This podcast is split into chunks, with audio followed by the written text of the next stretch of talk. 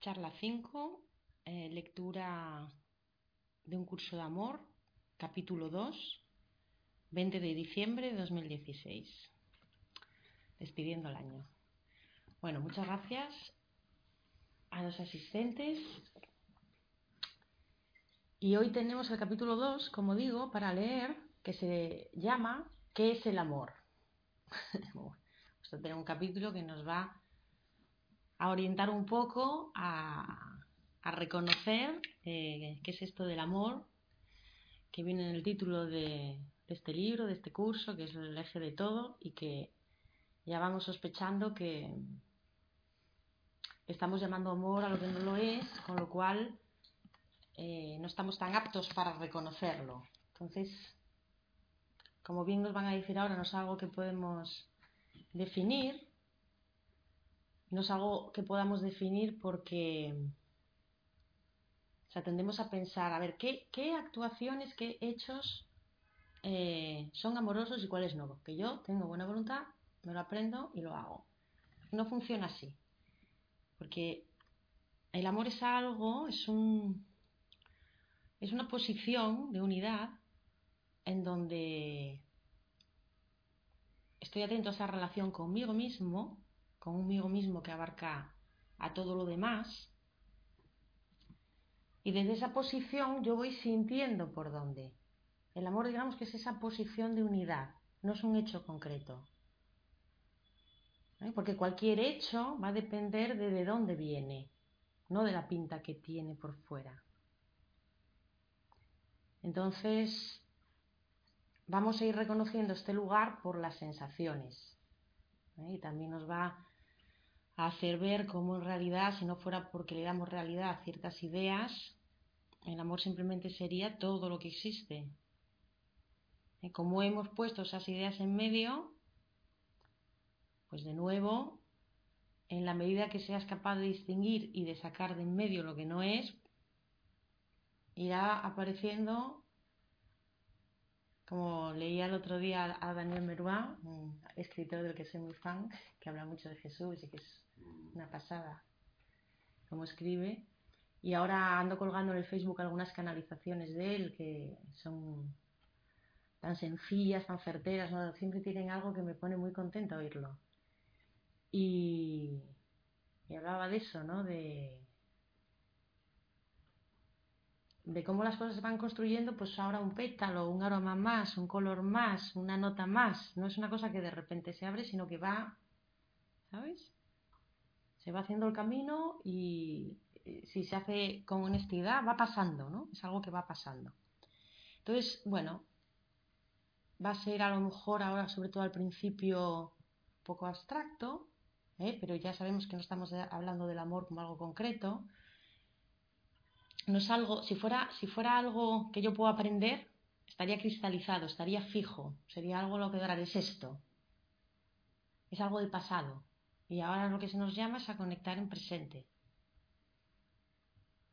Entonces, es una sorpresa eh, eh, desde ese lugar hacia donde voy a ir, ¿no? Que me guía esa sensación del corazón. Bueno, pues vamos a ir leyendo y, vamos comentando. Como introducción nos elige un párrafo de, los que están en el capítulo y al que luego llegaremos, que dice así. Sobre este campo de batalla has marchado con valentía. La guerra brama día y noche, y tú estás exhausto. Tu corazón anhela encontrar tranquilidad y su lamento no pasa inadvertido. Aquí tienes ayuda.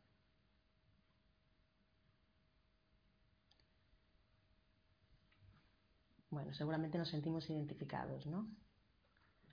Con esta sensación de estar exhaustos, de estar luchando, de anhelar otra cosa y de desear ayuda. Ahora a ver hasta qué punto creemos que desear esa ayuda es de ilusos o algo de pleno derecho.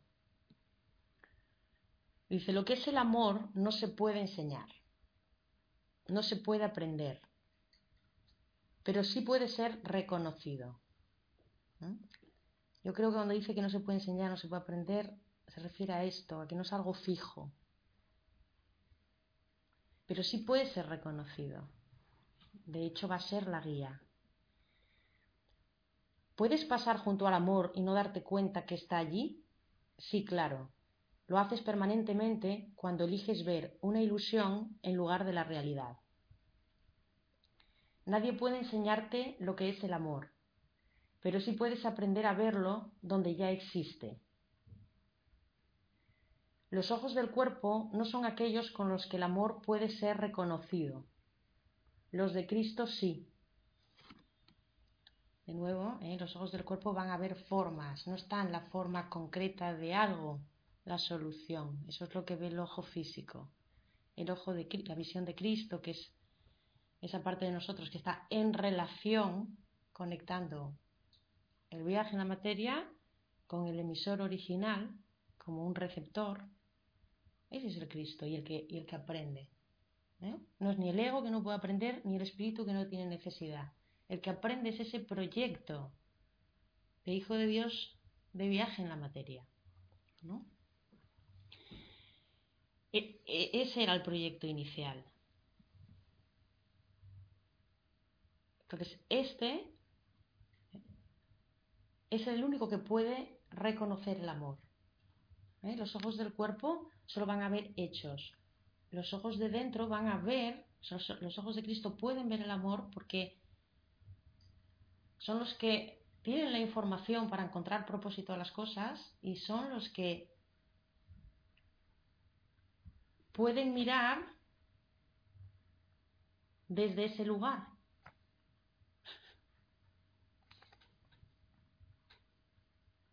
La visión, eh, los ojos de Cristo es como decir los ojos de ti en relación, en relación.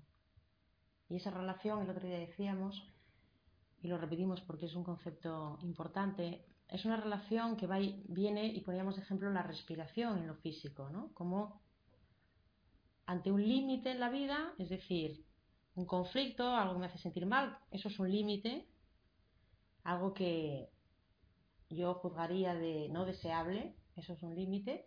Entonces, ante ese límite es el momento de, darme cuenta de que no, de que no sé, ¿no? de que necesito ayuda. Entonces, entramos en un silencio que permite otra respuesta que no está predeterminada, simplemente se está escuchando por dónde. Cuando llega ese momento en que yo recibo esa inspiración, esa respuesta, esa conexión, y eso es lo que añade un curso de amor, ¿no? Porque curso de Meragos era quita de medio, quita de medio, lo que no es, lo que no es, lo que no es. Vale, pero ahora que empiezas a conectar con lo que es, vas a actuar desde ahí. Entonces, esa es la inspiración, ¿no? Lo que cojo, lo expando. Nuevo límite, vuelvo a coger, vuelvo a expandir. Así vamos caminando, cuadro a cuadro. No es un objetivo allá y de una decisión llego. Porque además caería en la tentación de pretender saber cómo llegar y elegir el camino a seguir para llegar. Los deseos están bien, pero están sueltos. Yo no digo por dónde.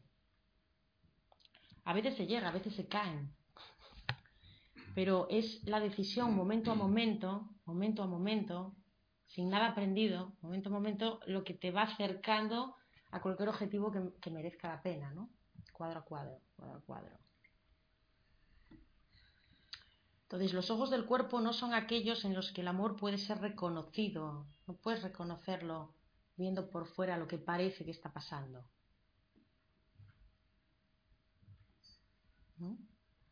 Los de Cristo sí, porque solo la visión de Cristo contempla el rostro de Dios. El rostro de Dios es el rostro de la unidad, de la verdad, de la belleza. Es, la visión del siete. ¿Qué tiene de particular la mirada de Dios? Que es coherente e inclusivo con todos los elementos. Todo tiene su lugar. No es esto sí, pero esto sobra. Esta sensación de que sobra algo en nuestra vida, o de que falta algo, o de que sobra alguien, es una sensación de, mm, vamos, eh, eh, ya te está diciendo que no estás en ti realmente, ¿eh? porque la idea es siempre cómo me posiciono para que todo esté incluido. ¿Cómo puedo ver para que todo tenga un propósito? Porque si no decimos solo la visión de Cristo contempla el rostro de Dios, y dices, vale, pareciera que tuviéramos que estar postrados ante un Dios eh, agradecido, ¿no? Solo la visión de tu receptor en relación contempla el rostro del amor, ¿no? El rostro de, del sentido, del sentido de lo que une a las cosas, bueno, de tu propia felicidad. Mientras busques un Dios con forma física, una receta, no le reconocerás. Todo lo real es de Dios. Nada irreal existe. Cada persona que pasa de esta vida a la siguiente no aprende ningún gran secreto. Cuando te mueres, tanto que hay, que no hay, que no aprende ningún gran secreto. Simplemente se da cuenta de que el amor es todo lo que existe se le caen los velos, ¿no? Aprovecho para decir que precisamente uno de los desafíos de esta época y a lo que yo entiendo que nos llevan estas enseñanzas es a entender que mientras que antes solo podíamos conocer a nuestro ser en este momento de la muerte, que tampoco dices nada tan extraordinario, simplemente vas a conocer lo que es. Ahora se puede hacer en vida, gracias a a este enlace que está disponible como nunca. ¿Mm? No hace falta ya morir para conocerse.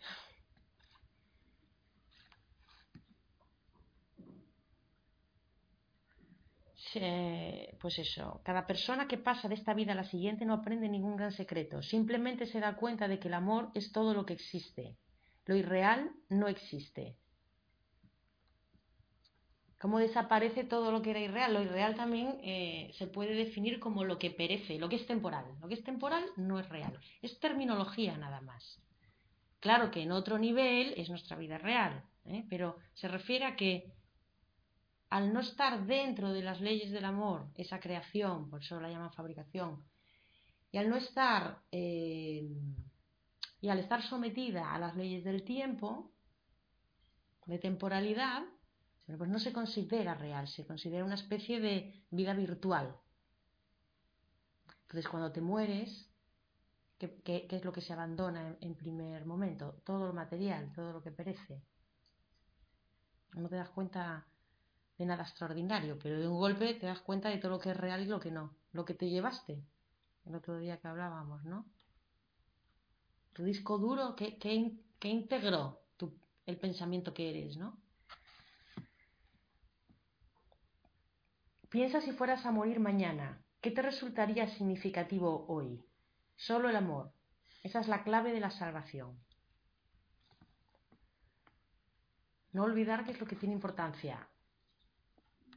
Esto es para ser más conscientes de nuestros falsos pensamientos, no para cuando los tengamos eh, hacer que no los tenemos sino para ser más conscientes, porque eh, únicamente esa conciencia es la que pone en marcha el proceso. De esto hablaba sobre todo la canalización de Daniel Merúa, esta última que colgué, y que pienso hablar de ellas en otras charlas que haré online. Hablaba sobre todo a los terapeutas, ¿no? A la gente que influimos en, la salud de la gente y tal, pero bueno, también a nivel más global a cualquiera que, esté un poco en el proceso de, mm, de reformar el mundo, como él decía. Entonces decía que era sobre esto de... Ah, no sé lo que iba a decir. Sí, hablaba de la trampa, ¿no? De la trampa, de... Dice, en cada momento empezáis un camino que os va a dar unas herramientas, bien podría ser esta misma información del curso, y una parte de ti eh, pues se siente orgulloso de este logro. Dice, es lícito, es humano, pero no dejes que eso te quite del verdadero propósito, que el título es solamente un papel, pero es tu presencia con respecto a, a lo que vas a hacer lo que le da un valor o no. De nuevo, no es lo que hagas, es en qué lugar estás tú posicionado frente a esa persona. Entonces, eh, hablaba de, no trampearse en el sentido de, de preguntarse, de no pasar un solo día sin preguntarse dónde estoy, ¿Hacia dónde creo que me dirijo con las decisiones que estoy tomando? ¿Cuál es la verdadera motivación que me está llevando a hacer lo que estoy haciendo? ¿Y hacia dónde me lleva? Esta es una buena pregunta para encontrar lo verdadero de lo falso. ¿Hacia dónde me lleva? ¿Qué es lo que estoy buscando? Estoy buscando, eh, o sea, realmente mi propósito es universal, es ampliar, hacer llegar la luz, facilitar el paso o facilitar el paso por esta vida a, a quien sea, o es decía motivos más eh, pues, de prestigio, de éxito, de tener más clientela. ¿Por qué estoy haciendo esto? No es que lo otro sea en sí tóxico, pero nunca tiene que ser la motivación. Bueno, nunca tiene que ser, quiere decir que si la es, hay que poder verla con naturalidad y decir, estoy aquí, estoy aquí. Porque eh, esa es la trampa. La trampa no es que tengas esos deseos. La trampa es que viéndolos te cuentes la película de que es por otra cosa. Cuando, el o sea, cuando, cuando tú empiezas a estar en donde tienes que estar es cuando tus, naturalmente, tus propósitos empiezan a ser más universales. Vas buscando algo que beneficie a todos y que, secundariamente, claro que va a sostener a lo mejor algunos aspectos de tu vida, de tus actividades, pero esa no es tu motivación. Eso lo das por sentado, por añadidura. Eso se da por añadidura. Si no estás ahí, simplemente quiere decir que vas a sufrir más. No quiere decir que lo estés haciendo mal. Y entonces, poquito a poco vas aprendiendo a darte cuenta de dónde estás, qué estás valorando. Porque detrás de esas motivaciones falsas siempre hay un miedo que se apoya en la lógica de supervivencia, en la creencia de que puedo ser eh, de que puedo morir, de que puedo ser dañado, de que mi valor está en juego o en entredicho y de que además estoy solo y no estoy completo. Entonces,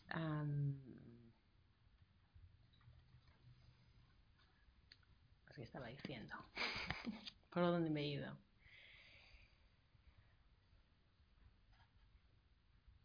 eso que lo importante es saber ver dónde estoy y todavía y ser consciente de cuáles son mis creencias y con qué paradigma funciono, verlo, verlo, verlo y cuando lo ves, pues mira, estoy aquí, pero mm, como ya estoy muy harto de perseguir lo mismo, las mismas cosas y no encontrarlo, pues empiezo a ponerme un poco disponible a que a lo mejor no es esto, nada más. Y a ver qué, qué va pasando, ¿no? En mi, en mi percepción, qué va pasando pero, pero no trompearse en el sentido de contarse una cosa por otra, ¿no? De estar muy abierto a, ¿eh? después, detrás de estas buenas actuaciones que la gente espera de mí, con la que pinto muy bien, ¿qué hay de verdad en esto? O sea, ¿realmente esto que estoy dando, lo que decíamos el otro día, lo mueve la culpa, lo mueve el miedo? ¿O es algo que sale de mí que quiero dar? Y es esto, ¿no?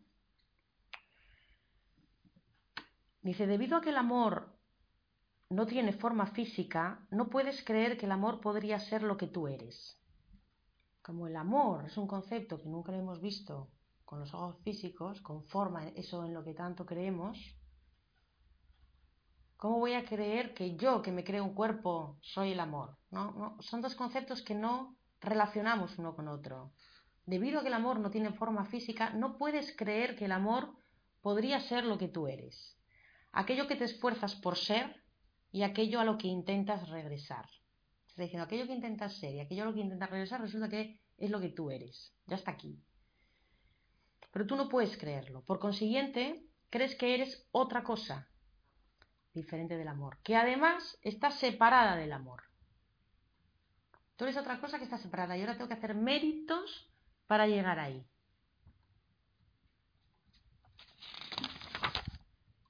Etiquetas el amor como un sentimiento entre muchos otros. El otro día lo dije también de pasada, ¿no? Que desde la perspectiva del curso solo hay dos sentimientos, amor y odio. Y como uno de ellos es la ausencia de amor y en realidad no es nada, podría decirse que solo hay uno. Pero en nuestra realidad, digamos que parece que hay dos, ¿no?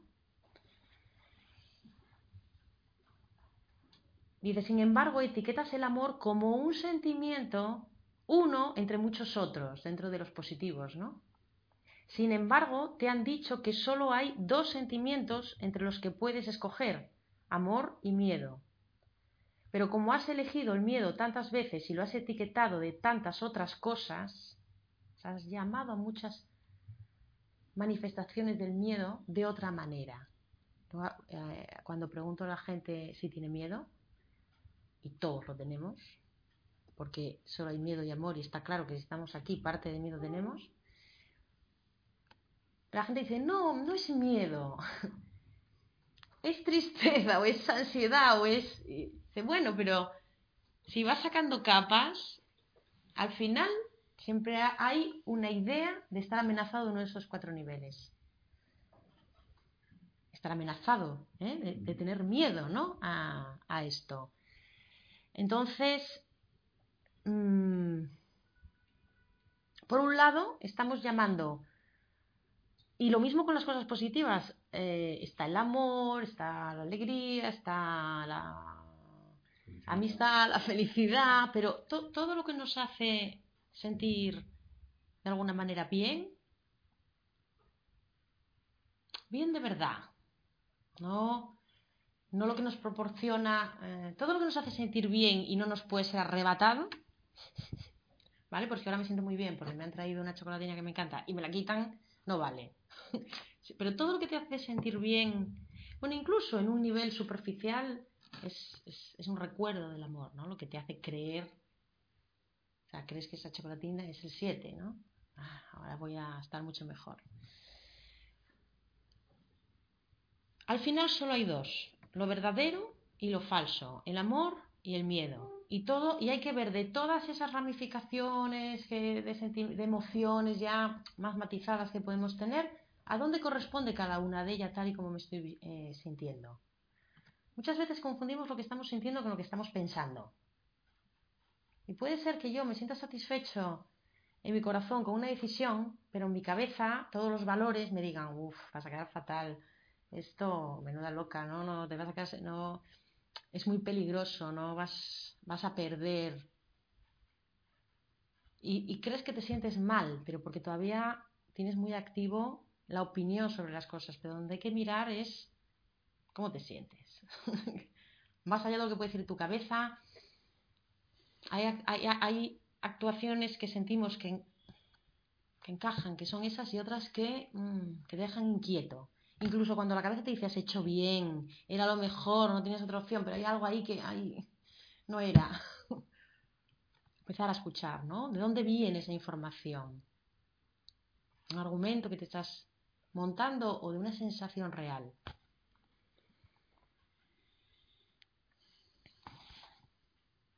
Entonces, a pesar de que te han dicho que solo hay dos, sigues pensando que el amor es un sentimiento de tantos. Pero dice, como has elegido el miedo tantas veces y lo has etiquetado de tantas otras cosas, ya no lo reconoces como tal, ya no reconoces el miedo como miedo, lo que acababa de explicar, ¿no? No es otra cosa. Porque además el miedo nos hace sentir como cobardes, no, no, no queda bien a la identidad, ¿no? Tener miedo. Es como... Lo mismo sucede con el amor. Ya no sabemos lo que es el amor. ¿eh? De hecho, como ya sabemos, en, en el mundo, o sea, en el programa habitual del humano hasta hoy en día, el amor, del humano básico, el amor es un intercambio de intereses, a más nivel o a menos nivel, ¿eh? procede de la sensación de carencia, a veces mejor avenidos, a veces menos, a veces en mayor grado, a veces en menos, pero al final, escarbando, escarbando, siempre vemos que, que, las personas, o bien con las que elegimos relacionarnos, o bien que nos vienen dadas por la familia, siempre eh, es que es lo que las consideras relaciones especiales, las que consideras tanto que te pueden herir como que te va a faltar algo muy grande si te faltan, ¿no? Em, esperas de esas personas que no te defrauden, porque como las necesitas, ¿eh? les pones una losa mucho mayor que a los demás, ¿no? que no me defrauden. Entonces, bueno, esto no es para avergonzarse porque es la única manera en que un ser que se considera lo que se considera puede funcionar, pero sí podemos empezar a verlo. Ah, pues esto no es el amor, entonces ¿qué es, no? El amor es coherencia con mi relación interna, con, con esa verdad universal, pero que llega a través de mi propio corazón. Dice, el amor es el nombre que das a gran parte de tu miedo. Más aún, a, gran parte de tu miedo lo llamas amor. Hay muchas veces estos gestos que hacemos que parecen amorosos son precisamente porque tengo miedo a perder algo y entonces me vuelvo más bueno que nunca. ¿Sabes? hasta eso lo llamamos amor. hasta hasta a la mayoría de nuestro miedo. ¿Crees que es posible elegirlo como un medio para comprar tu seguridad, el amor? ¿Crees que es posible elegirlo como un medio para comprar tu seguridad? Y por eso has definido el amor como una reacción al miedo y lo interpretas como lo opuesto al miedo. Y es verdad, pero como no has reconocido que el miedo es nada, tampoco has reconocido que el amor lo es todo. Parece un juego de palabras, pero Has definido el amor como una reacción al miedo. Como le das realidad al miedo, reaccionas con una respuesta condicionada basada en el miedo que llamas amor. Eh, y entonces lo interpretas como lo opuesto al miedo, ¿no? El remedio al miedo. Y es verdad que es lo opuesto al miedo, pero no es toda la verdad. Como no has reconocido que el miedo no es nada y no hace falta reaccionar a él, tampoco has reconocido que el amor lo es todo. El otro día decíamos, el amor está en el corazón de todas las cosas. Esta es nuestra tarea, ¿no? Y si no soy capaz de ver el amor en el corazón de una cosa, tengo que ver entonces qué estoy viendo y dónde estoy atrapado con total permitividad. Eso es lo que hablaba Daniel. No quieras estar donde no está. Mira dónde estás integridad absoluta, ¿no? Y es debido a los atributos que le has concedido al miedo que el amor los ha recibido también. Todo este lío.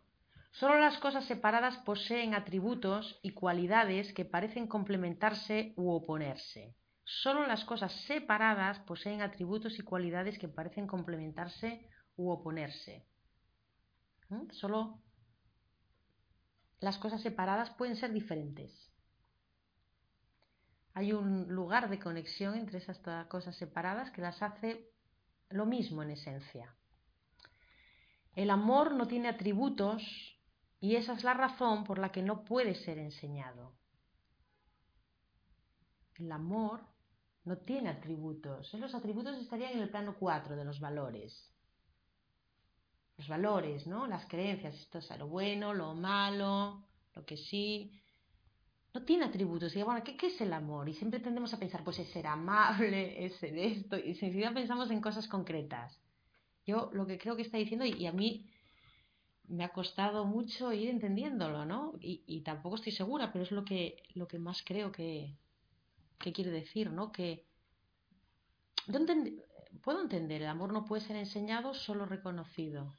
No puede ser, no tiene atributos y es la razón por la que no puede ser enseñado a un nivel abstracto se entiende, pero también poco a poco se va como condensando más, coincidiendo con las nuevas ideas ¿no? que van entrando. O sea, el amor no es nada definido, no es esto ni lo otro.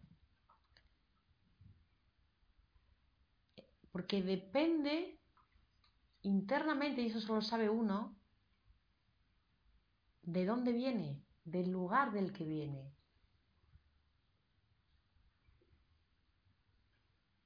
Por eso no puede ser enseñado, no es esto, no es lo otro. Lo único que puede ser enseñado es cómo hacer el enlace para que pueda entrar en esa relación y conocer el amor. Pero no se puede decir es esto, es lo otro, porque no es una actitud predeterminada, no es algo aprendido, no es algo que me enseñaron. Por eso empezamos el camino cuestionándolo todo, ¿no? Al principio te crees que es algunas cosas, al final, aquí, sobre todo en estos libros, te deja claro que, o sea, que no des por hecho ni que el sol vaya a salir por la mañana.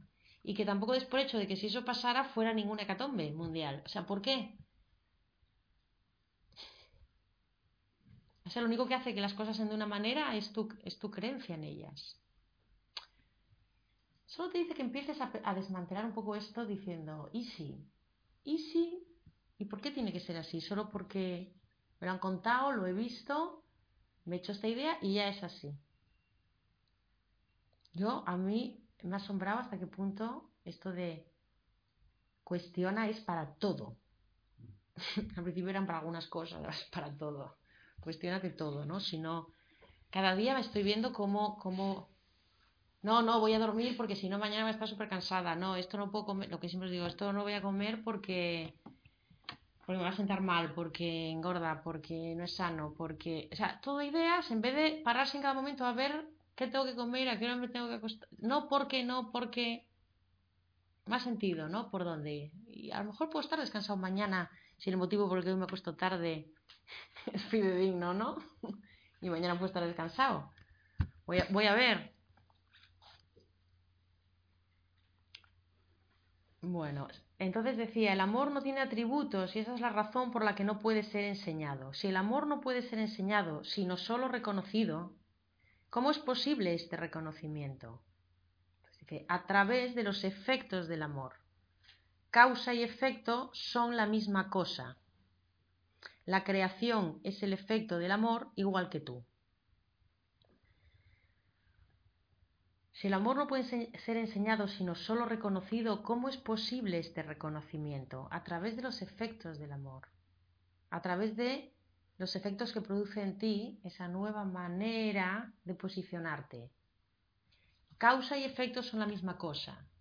Si tú te conviertes en eso, tus objetivos van, o sea, si tú te conviertes en el amor, tu objetivo, como decíamos en el capítulo pasado, es el paraíso, un estado mental la felicidad. Eh, si tú eliges el miedo y eres el miedo y encarnas el miedo, eliges el infierno, un estado mental de sufrimiento. Y como al final decía, ninguno de los dos es un lugar. Es la prueba, es el reflejo de que causa y efecto son la misma cosa. Ahí donde ese camino que elijo es, es lo que va a ser mi destino, el camino que elijo ahora, ese es mi destino, no hace falta que me preocupe tanto del objetivo, porque el fin y el medio es lo mismo. Si yo, mi medio es el que tiene que ser, mi fin va a ser el mismo, no me tengo que preocupar de nada. Causa y efecto son la misma cosa. A través de los efectos del amor como medio, por sus frutos los conoceréis. Ah, eso es lo que quiere decir, por sus frutos lo conoceréis. Si tú eres causa del miedo, lo que extiendes es miedo. Si eres causa del amor, lo que extiendes es amor. Y lo que experimentas. Y lo que experimentas. Exactamente. Pero es... toda creencia la paso una experiencia. Y dice, ninguno de los dos es un lugar, sino un reflejo de esto, un reflejo de tu poder que incluso para salirte de ahí tienes poder, ¿no? Ahora, las cosas funcionan así. Este medio, para aquí, este medio, para allá. Tienes el poder de elegir, pero no el poder de cambiar las leyes previas de cómo funcionan las cosas, ¿no?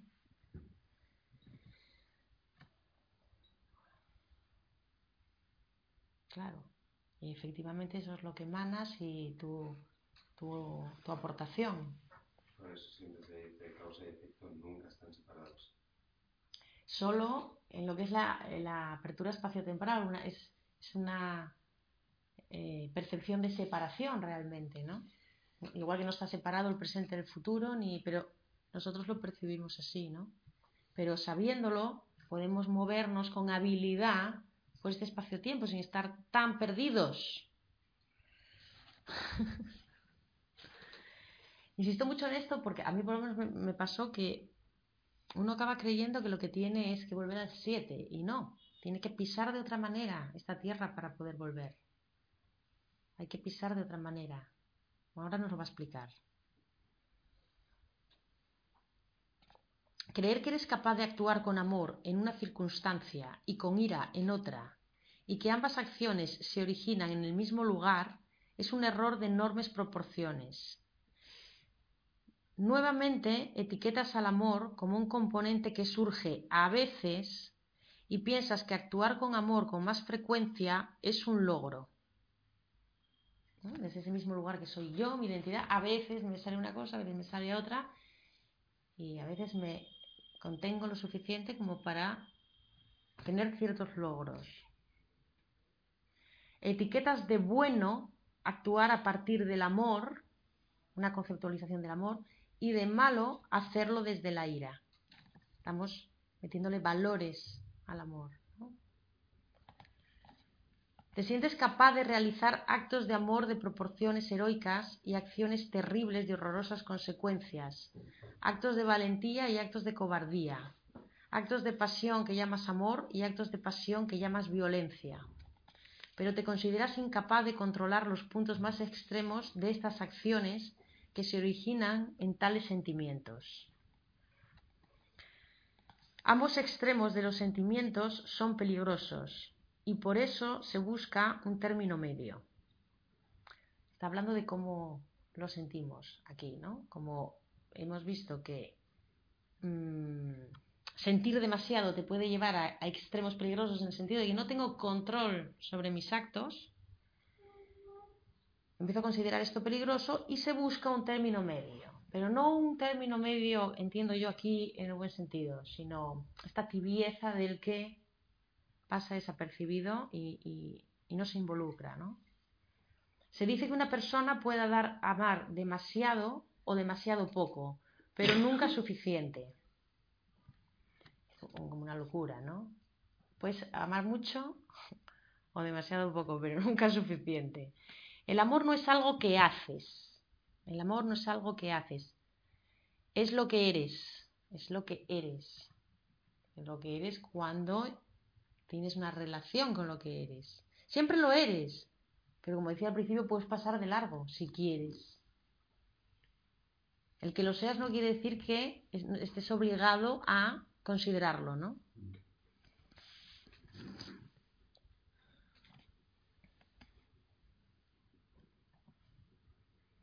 El amor no es algo que haces, es lo que eres. Continuar identificando el amor de forma incorrecta significa seguir siendo incapaz de identificar el propio ser. Identificar el amor de forma incorrecta, cosa que hacemos cada día, eh, significa seguir siendo incapaz de identificar el propio ser. A ver si es importante que podamos distinguir. ¿no?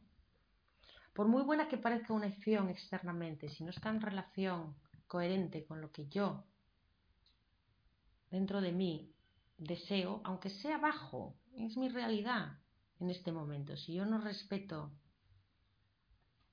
esa guía que no tiene que ver con una expectativa, que no tiene que ver con querer conseguir algo en respuesta a algo que me da miedo, mm, no puedo identificar mi propio ser, con lo cual no puedo vivir como quien soy, ni puedo aspirar a la paz que busco. Esto es lo más difícil, creo. O sea, sacarse de encima las ideas de lo que es ser eh, una buena persona, ¿no? Y eh, estar más atentos a lo que es ser una persona real, auténtica. Es porque el querer aparentar es solamente, es solamente el resultado de un juicio previo de no soy suficientemente luminoso. Tengo que a veces hago cosas que me cuestan una predisposición porque de mano me sería más fácil no hacerlas, pero pueden estar hechas con amor, ¿no? Bueno, voy a pasar un momento difícil porque hay algo que brota de mí que empieza a, querer dar una oportunidad a algunas cosas. O sea, el sacrificio no es tanto que algo nos cueste, ¿eh? todo cambio va a implicar en los primeros pasos una dificultad. Se habla del sacrificio de vender realmente algo que yo estoy necesitando a, una persona, a una situación que creo que es la única que va a satisfacer esa necesidad. Yo estoy vendiendo mi, verdadera necesidad en vez de, como dice en algún momento, no sé si hemos llegado, a asumir que cualquier necesidad, como quien eres, va a ser satisfecha. No, tú dices, tiene que satisfacérmela esta situación, esta persona. Tanto miedo tengo de que no, no, tiene que ser esta. Entonces, al final, por eso las necesidades realmente son una buena guía. La necesidad, no el lugar donde yo creo que esa necesidad va a ser satisfecha. Yo no busco dónde satisfacerla, yo solo la reconozco y la utilizo de guía, porque es mi realidad.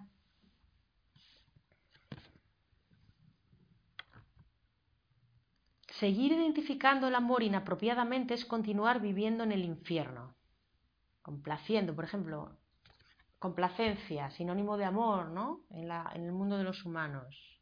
Sacrificio, sinónimo de amor. Preocupación, sinónimo de amor. ¿Eh? Aquí son las, es cuando tenemos que, bueno, vale, sí, creo que voy a quedar mal, pero ¿Y qué hay detrás de creo que voy a quedar mal? De nuevo, un conflicto de tercer nivel. ¿Cuál es mi valor? Siento que si no me reconocen, yo realmente ya no tengo valor. Ah, mira, estoy todavía en este paradigma. Ah, mira, estoy haciendo esto por esto. a nadie le gusta verse así. Estoy aquí porque quiero que me reconozcan y porque tal. Y Pero es que hay que hacerlo, aunque sea para uno mismo. No hace falta contárselo a otro, si me da pudor. Muy importante ese gesto, ¿no? Decir, estoy aquí y, y no me culpo porque soy víctima de un programa que puedo desmantelar en la medida de que, de que lo haga, ¿no? He venido a limpiar, otra, una facilitadora me gusta mucho decía, si has venido a limpiar, ahora a qué viene a hacerse un mundo porque has encontrado una bolsa de basura, ¿no? Si es que, o sea, es que has venido a eso. Pues más bien una bolsa de basura menos. Faca. Todo lo que encuentres, fiesta. Porque si sabes dónde estás, como dice Alejandra, es como activar un GPS, entonces te pueden encontrar. Si prefieres, de... ay, no, mira, no me perdí, voy a hacer que no me perdí, pues no hay ruta de encuentro. Pero qué difícil es, porque vas aprendiendo y, y cuanto más vas aprendiendo, más ves. Cosas que pensabas que ya eran el fondo de la cuestión, sigues mirando y ostras, todavía hay más, todavía hay más, todavía hay más. Pero también hay gestos genuinos, también hay gestos genuinos, ¿no? Que aparecen y podemos reconocer. Y sabes que van a ser complicados, que no te van a dar comodidad, pero te apetece hacerlos. Hubo algo ahí que dijo, esto sí, hay un esfuerzo, pero no hay un sacrificio, porque es elegido verdaderamente, ¿no? Así como muchos intentan evitar los altibajos de los sentimientos intensos en medio de una existencia exenta de pasión, el infierno se solidifica y adquiere una dimensión casi real. O sea, cuando te intentas apartar de lo que sientes para, para no llegar a esos extremos peligrosos de pérdida de control, Lo único que estás haciendo es solidificar más el infierno en el que vives y hacerlo más real. ¿Eh? Porque aunque es verdad que eh, tener una emoción extrema, un desborde de circuitos que te lleve a actuar con violencia, puede ser una reacción que viene del miedo. Pero es preferible que esté a la vista a que yo me quedé siempre en esa tibieza de no dejar ver y eso no puede ser cambiado. Hubo una cosa que dijo Daniel Meruá en una canalización, bueno, en realidad lo decía un maestro a través de él, pero no son las típicas, son canalizaciones de verdad, una eh, te emocionan muchísimo este hombre. Y hablaba de le hacían una pregunta sobre el terrorismo. Y decía, tenemos que rezar también por los agresores, no solo por las víctimas. Y decía, Bueno, pues sí, por supuesto, ¿no? No creáis que esa gente es feliz, esa gente es gente manipulada, son conciencias que están en, en estado embrionario. Lo que ya sabemos, ¿no? Pero decía una cosa muy atrevida y muy valiente que me llamó la atención, que decía, aunque sea dentro de millones de años, dice, al menos esas conciencias en estado, ¿sabes? todavía almas muy jóvenes, al menos están desarrollando una voluntad. Dice, aunque sea dentro de miles de millones de años, esa voluntad puede ser orientada, reorientada hacia la luz. Dice, pero es lo contrario del vagabundeo del alma en su tibieza, ¿no? Que no se moja, que no, cuando se aplacó la voluntad, ¿no? Vale, he cogido un camino equivocado, pero hay algo en mí que hace, que se arriesga, que va. No pasa nada tiene su propósito, no están aquí por nada. Entonces, por un lado, no perder el criterio ¿eh? en esta realidad. Hay que ser muy firme ¿no? con, estos seres que van en, eh, en contra del amor y, de, y del respeto y de, y de, la libertad. Hay que ser muy firmes y esto en nuestras relaciones también. A veces nos preguntamos hasta qué punto, ¿no? es el punto porque vale, sí, mi cabeza, perdón, todo es irreal, pero luego en las relaciones a veces nos perdemos, ¿no? O sea, sé firme con lo que no quieres. decía, sé exigente contigo, sé exigente con el otro, pero no intransigente, es diferente. Y no te dejes llevar por la ira. Sé firme. Tú tienes que ser responsable de tus actos y en este mundo los actos tienen, hay unas leyes y cada uno sabe, ¿no? Sé firme, no aceptes lo que es inaceptable, pero no condenes, entiende el propósito y la situación de una persona que no puede actuar de otra manera, la ignorancia de esa persona, sobre todo no caigas en la ira y por supuesto en tu corazón coherente y cohesivo con todo. Ah, reza o pide, ¿eh? tanto por, o sea, compadece, ¿no? Tanto a la víctima como a, al que tuvo que eh, ponerse en el papel de verdugo, realmente. Pero bueno, aquí claro, podríamos sacar un tema, pero el punto que yo quería sacar es que, que de alguna manera se nos anima a tener una voluntad en alguna dirección y no tener tanto miedo a equivocarse, porque los errores si son vistos no pasa nada. Que quedarse ahí eh, sin hacer nada por miedo a equivocarse y criticando lo que hacen los demás, ¿no? Eso lo hacemos todos estupendo. Puedes distinguir entre el paraíso alegre y el infierno doloroso y buscar el término medio para tu realidad pensando que no, que no existen solo estas dos opciones.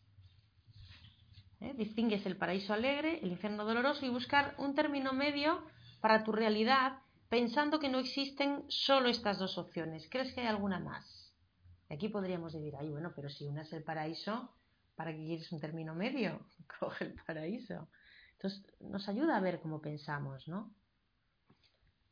En general, se considera que una vida con poca alegría y poco dolor es lo ideal, ya que una vida completamente alegre no es otra cosa que un sueño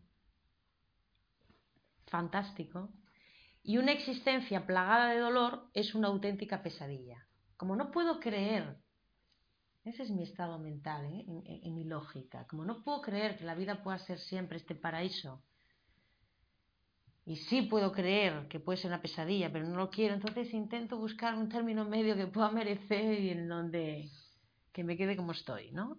Eh, entrar en esa tibieza del vagabundeo del alma, ¿no? Sin, dar un paso hacia ningún lugar.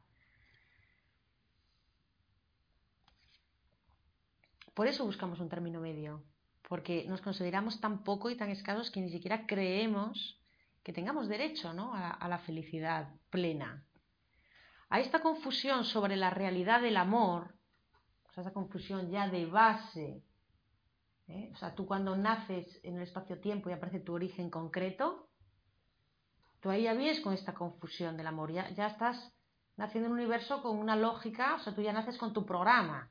Pero aparte, eh, tú le agregas los hechos aprendidos, todo lo que vas viviendo a partir de ese, de ese, nacimiento, le agregas, pues eso, los hechos aprendidos, las teorías asumidas de tu existencia, las teorías asumidas de tu cultura, de tu familia, de tu entorno. A pesar de que aquí tu propósito sigue siendo oscuro, en el mundo tu propósito sigue siendo oscuro, identificas algunas cosas que llamas progreso o que llamas evolución. ¿eh? Eres capaz de distinguir cosas que te parecen buenas, interesantes, y esperas desempeñar algún minúsculo papel en la lucha por mejorar la condición de la humanidad. ¿eh? Sin tu sopor llegas a reconocer ciertas cosas, puedes llegar a creer que puedes tener una aportación minúscula en, este, eh, esta reforma del mundo. Esto es lo máximo que aspiras a hacer y pocos se creen capaces de tener éxito, porque ya lo han intentado tantos. Nos dice posibles posiciones mentales eh, basadas en el miedo, ¿no? Otros se niegan a pensar en la vida en términos de propósito. Otros directamente se niegan a pensar en la vida, la vida total, en términos de propósito, en términos de hay algo, se me pide algo, quién soy. Y en consecuencia se condenan a sí mismos a vivir vidas sin propósito alguno, convencidos de que una persona entre miles de millones no hace ninguna diferencia ni produce consecuencia alguna. Sin nada. No tengo ningún propósito. Un tercer grupo pone ante ojeras al mundo, ya no se plantea tan lejos, ¿no? Si puedo hacer algo por el mundo o si, o si no puedo hacer absolutamente nada, sino que solo buscan que el rincón que les pertenece, mi familia, mi trabajo, mi pareja, sea más seguro. Yo me dedico, eso me da igual lo que pase con el mundo, pero mi rincón y los que quiero van a estar más seguros. Algunos pasan de una opción a otra, abandonando la primera con la esperanza de que la segunda les brinde más paz. Es una locura pensar que estas son las únicas opciones disponibles para las criaturas de un Dios de amor. Es una locura pensar que estas son las únicas opciones disponibles para las criaturas de un Dios de amor. Hay un recuerdo profundo, el famoso tiene que ver de otra manera, en el que todo empieza, que aunque venga luego en muchas ocasiones la mente a decir, ah, qué tontería, ¿cómo crees esas cosas? Esto es de gente poco intelectual, es de ilusos. Vale, puede estar ese pensamiento, pero sigue habiendo algo que te dice que es verdad. no te atreves a decirlo muy alto, ¿no? Pero si estamos aquí escuchando esto es porque mm, resiste la idea de que es verdad. Ah, creo que eso iba a contar antes de Daniel también te has empezado por este camino, te ha costado muchos esfuerzos, a muchos os ha costado esfuerzo, dedicación, tiempo, recursos. Si habéis sostenido todo eso y todo ese desmantelamiento de, de, tus seguridades previas, es porque de alguna manera has recibido algo, te has creído algo, algo ha penetrado, porque si no, no, no puedes sostener tal desbarajuste de tu identidad, ¿no? Eh, es una llamada, recuerda, ¿cómo va a ser esa única opción? Eh, si te aferras a ese recuerdo que te trajo aquí y por el que todavía, aunque sea tropezones, ¿cómo vas a creer que esas son las únicas opciones? Sin embargo, tú crees que la verdadera locura es pensar lo contrario. Te dices loco porque, o sea, estás loco creyendo que esas son las únicas opciones, pero tú crees que la locura es creer que hay opción. Dada tu limitada visión de quién eres, ¿podría ser realmente cierto? ¿Podría ser realmente cierto? Todas esas cosas que piensas, dada la limitada visión que tienes. Es imprescindible que conozcas tanto. Mirad qué frase. Es imprescindible que conozcas tanto la locura de tus procesos mentales como el mundo que percibes antes de que te dispongas a dejarlos atrás. O sea, mientras no te des cuenta realmente, mira que lo decía el curso de milagros, si te lo crees, pero yo ahora me doy más cuenta de lo que decía, o sea, que no subestimes el estado de demencia del que partes, ¿no? Del que parte tu mente, porque realmente partimos de un estado de confianza absoluta en nuestro discernimiento y nuestros pensamientos, ¿no? Entonces, hasta que no te hayas dado cuenta realmente de la locura de tus procesos mentales derivados de esta observación, que claro, es una locura total. La buena noticia es que viéndolo empieza el camino de desmantelamiento. Esto nunca hay que olvidarlo. Es imprescindible que conozcas tanto la locura de tus procesos mentales como el mundo que percibes, que conozcas un poco cómo funciona este universo, justamente, para que estés dispuesto a dejarlo atrás. Porque si no te has dado cuenta realmente, ¿cómo lo vas a dejar atrás? Si todavía confías en ello. Yo te digo, por eso a mí muchas enseñanzas más orientales, como el budismo, tal, que aunque ves que tienen enseñanzas bien estructuradas y tal, y ves que son verdad, ¿cómo te digo? A mí no me, a una mente como la mía, occidental, que busca, que confía en su mente, por más que tenga un recuerdo, ¿no? O sea, a mí que me digan directamente, oye, mira, suéltalo todo, no tengas deseos. sí, puedo reconocer que en eso hay algo de verdad, pero eh, me falta información para, para creérmelo. A mí, a mí este saber, ¿no? Cómo, quién somos, cómo funciona la mente, por qué tengo que renunciar, este convencerme de que realmente lo que tengo que soltar no me va a conducir a ningún lado, para mí era un previo indispensable. ¿Cómo iba a soltar yo antes de saber todo esto y antes de poder entender que lo que estoy soltando no tiene ningún valor, no puedes hacerlo. Supongo que, bueno, al menos mi, mi, mi personaje, en mi cultura, ¿no? Quizá el fin es el mismo. Sí. Pero uno tiene un porqué y en el otro caso es un, dejar sin, sin, sin saber el porqué. Bueno, porque quizá para algunos mm, programas eso está más cerca, ¿no? Bueno, yo lo que quiero decir con esto es que hay muchos caminos verdaderos, el propio curso Amor lo dice, ¿no? Y que hay unos, depende de cómo tú funciones, que te van a ir mejor que otros para... Y a veces combinándolos, como es mi caso, ¿no? Aunque tengas más predilección o te inspire más uno, ¿no? Pero es imprescindible que conozcas tanto la locura de tus propios bueno, quizá pienso que los occidentales tenemos más confianza en nuestros procesos mentales, ¿no? Hemos tenido un avance tecnológico muy grande y eso nos ha, dado una sensación de poder en nuestra parte humana, ¿no? Aunque ahora se está viendo que... más por eso nos cuesta más de, Exactamente. a los, cada uno tiene lo suyo, pero bueno, reflexionando un poco sobre nuestra manera y porque a mí de repente este método se me pega y soy capaz de utilizar alguna herramienta en el día a día, mientras que toda mi búsqueda anterior había sido solo intelectual, ¿no? Porque no había, a lo mejor tiene que ver también con los tiempos que están facilitando y están abriendo canales que antes no estaban, no lo sé. Pero bueno. Es imprescindible que conozcas tanto la locura de tus procesos mentales como el mundo que percibes antes de que te dispongas a dejarlos atrás. Antes de querer dejar atrás todo e irse ahí a la luz, que es lo que todos queremos, lo que te piden es métete en el fango. Esa es tu tarea. Porque si te quieres ir con tanta prisa, es porque todavía no has, es que todavía sigues viendo. Claro, sigues temiendo, sigues juzgando, claro. Le estás dando realidad.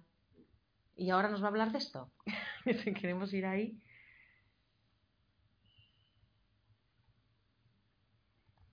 Lo sabes y sin embargo lo olvidas constantemente. Este olvido sobra de tu ego. Tu verdadero ser no quiere que olvides y no puede hacerlo ni siquiera durante la más mínima fracción de segundo. Es precisamente la incapacidad de olvidar que caracteriza a tu verdadero ser la que impulsa tus esperanzas de aprender a reconocer el amor y con tal reconocimiento acabar con la locura que ahora percibes. Es precisamente la incapacidad de olvidar que caracteriza a tu verdadero ser la que impulsa tus esperanzas de aprender y acabar con la locura. En el curso de milagros al principio nos decía lo mismo. Unos recuerdan más y otros menos, pero no hay uno solo que no tenga un ligero recuerdo, aunque sea remoto, de otra cosa. Y es eso, en la medida que se va haciendo más grande, lo que Mm, precisamente esa incapacidad de olvidar la que te mantiene en la esperanza, ¿no? A pesar de los boicoteos de tu mente. Tu verdadero ser es el Cristo que hay en ti. ¿Cómo podría ser otra cosa que amor o ver con otros ojos que no fueran los del amor? ¿Esperarías que cualquier ser humano decente contemplase un mundo sin amor, un mundo de desdicha y desesperación, y que no se conmoviera? de un ser humano, ¿eh? no esperarías, un ser humano, lo que hemos conocido hasta ahora como ser humano, no esperarías que contemplase un mundo sin amor, de desdicha y desesperación y que no se conmoviera. Que no creas que aquellos que parecen sumar más desdicha al mundo, estos, como los terroristas que hablábamos, los que tú consideras que suman más desdicha al mundo y, y de hecho pueden estar sembrándola aparentemente, no son una excepción a este sentimiento de estar conmovido ante la desdicha. Dice, no existe una sola alma sobre esta tierra que no llore ante el panorama que tiene ante sus ojos. Es el único punto común de todos los seres humanos, que no nos gusta el mundo, tal y como funciona, tal y como lo vemos, ¿no? Sin cada uno tiene su manera de cómo, su idea de cómo remediarlo, pero a nadie le gusta realmente. Sin embargo, el que vive, el Cristo que vive en ti no llora, porque ve con los ojos del amor. La diferencia es que los ojos del amor no ven la desdicha ni la desesperación, no están. Ese es el milagro. El milagro es ver de verdad. No creas que el amor puede contemplar la desdicha y ver amor. El amor no ve la desdicha en absoluto.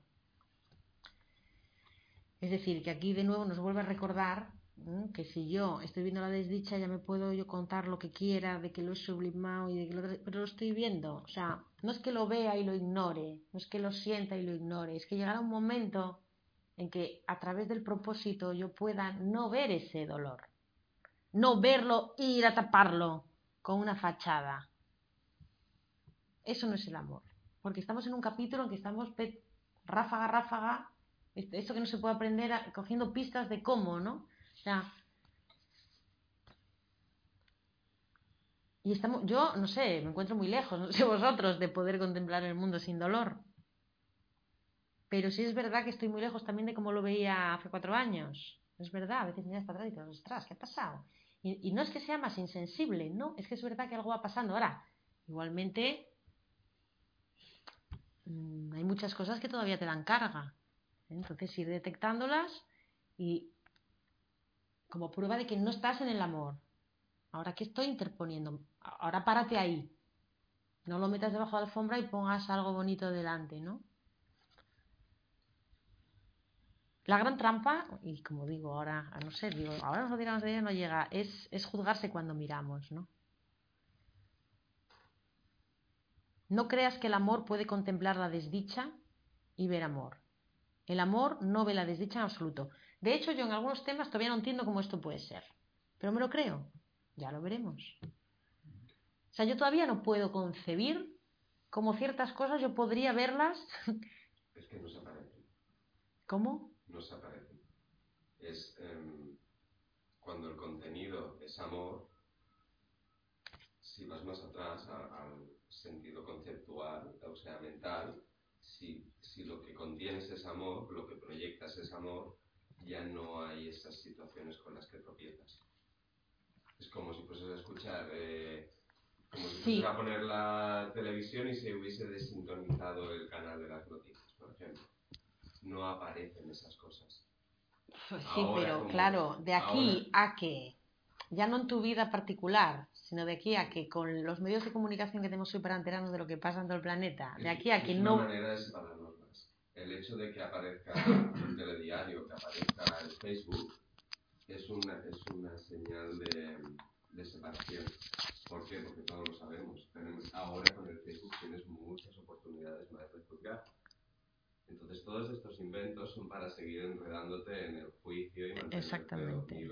o alejado fuera del amor. Exactamente. De todas maneras, están ahí y tampoco se puede ir en contra de ellas. O sea que hay que también eh, eh, incorporarlas a... O sea, hay, que, hay que verlas con bondad. exactamente. Sí, Exactamente. si veo que él maltrata a ella y yo lo, lo estoy crucificando en mi pensamiento, estoy haciendo el mismo maltrato. Claro, Y eso es lo que normalmente nos pasa, que reaccionamos.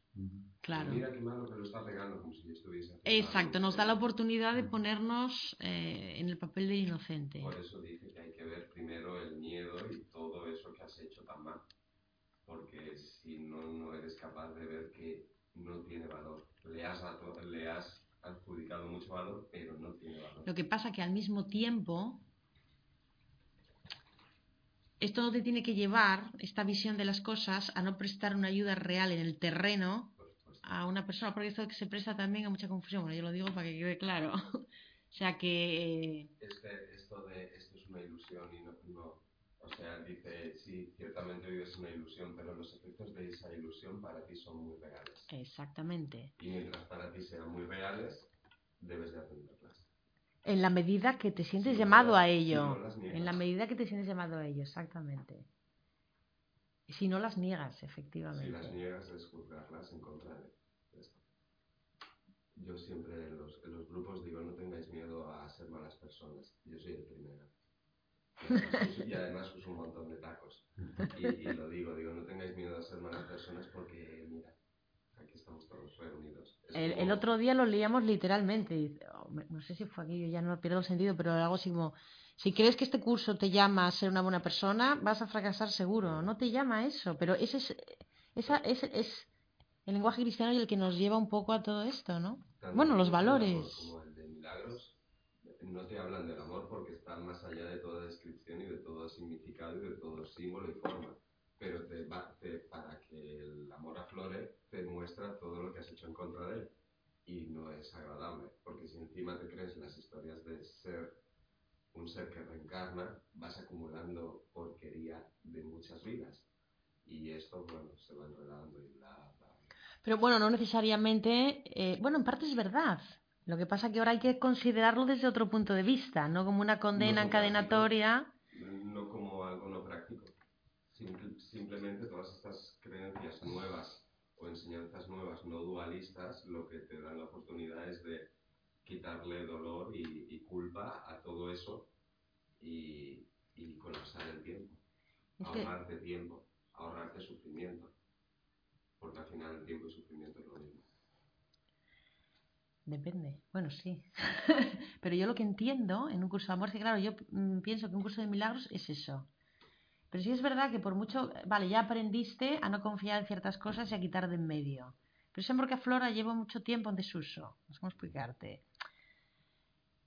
Porque aquí hay también esta trampa de, de, no, no, es todo pasivo, yo no hago nada, no me conmuevo a hacer nada, no hago nada, porque ya solo con quitar de en medio, efectivamente. Yo creo que un curso de amor lo que te está animando es, ahora que estás en condiciones de escuchar a tu corazón, que yo creo que es lo que nos va a leer ahora, ahora hay otra fase más. Eh, No es solo soltar, no es solo, ahora tienes que responder, ahora tienes que responder, No ¿no? sé si en ese te lo viene incluido, pero en el, en el que tengo yo te dice, eh, un curso milagros llegó pegándole bofetadas al ego y a la Mm, mente mm. para prepararte. El Mm. curso de amor Para que puedas escuchar esto. Llega para que bajes todo ese proceso mental al corazón y lo pongas en práctica. Exacto, Eso es un curso de amor. exacto.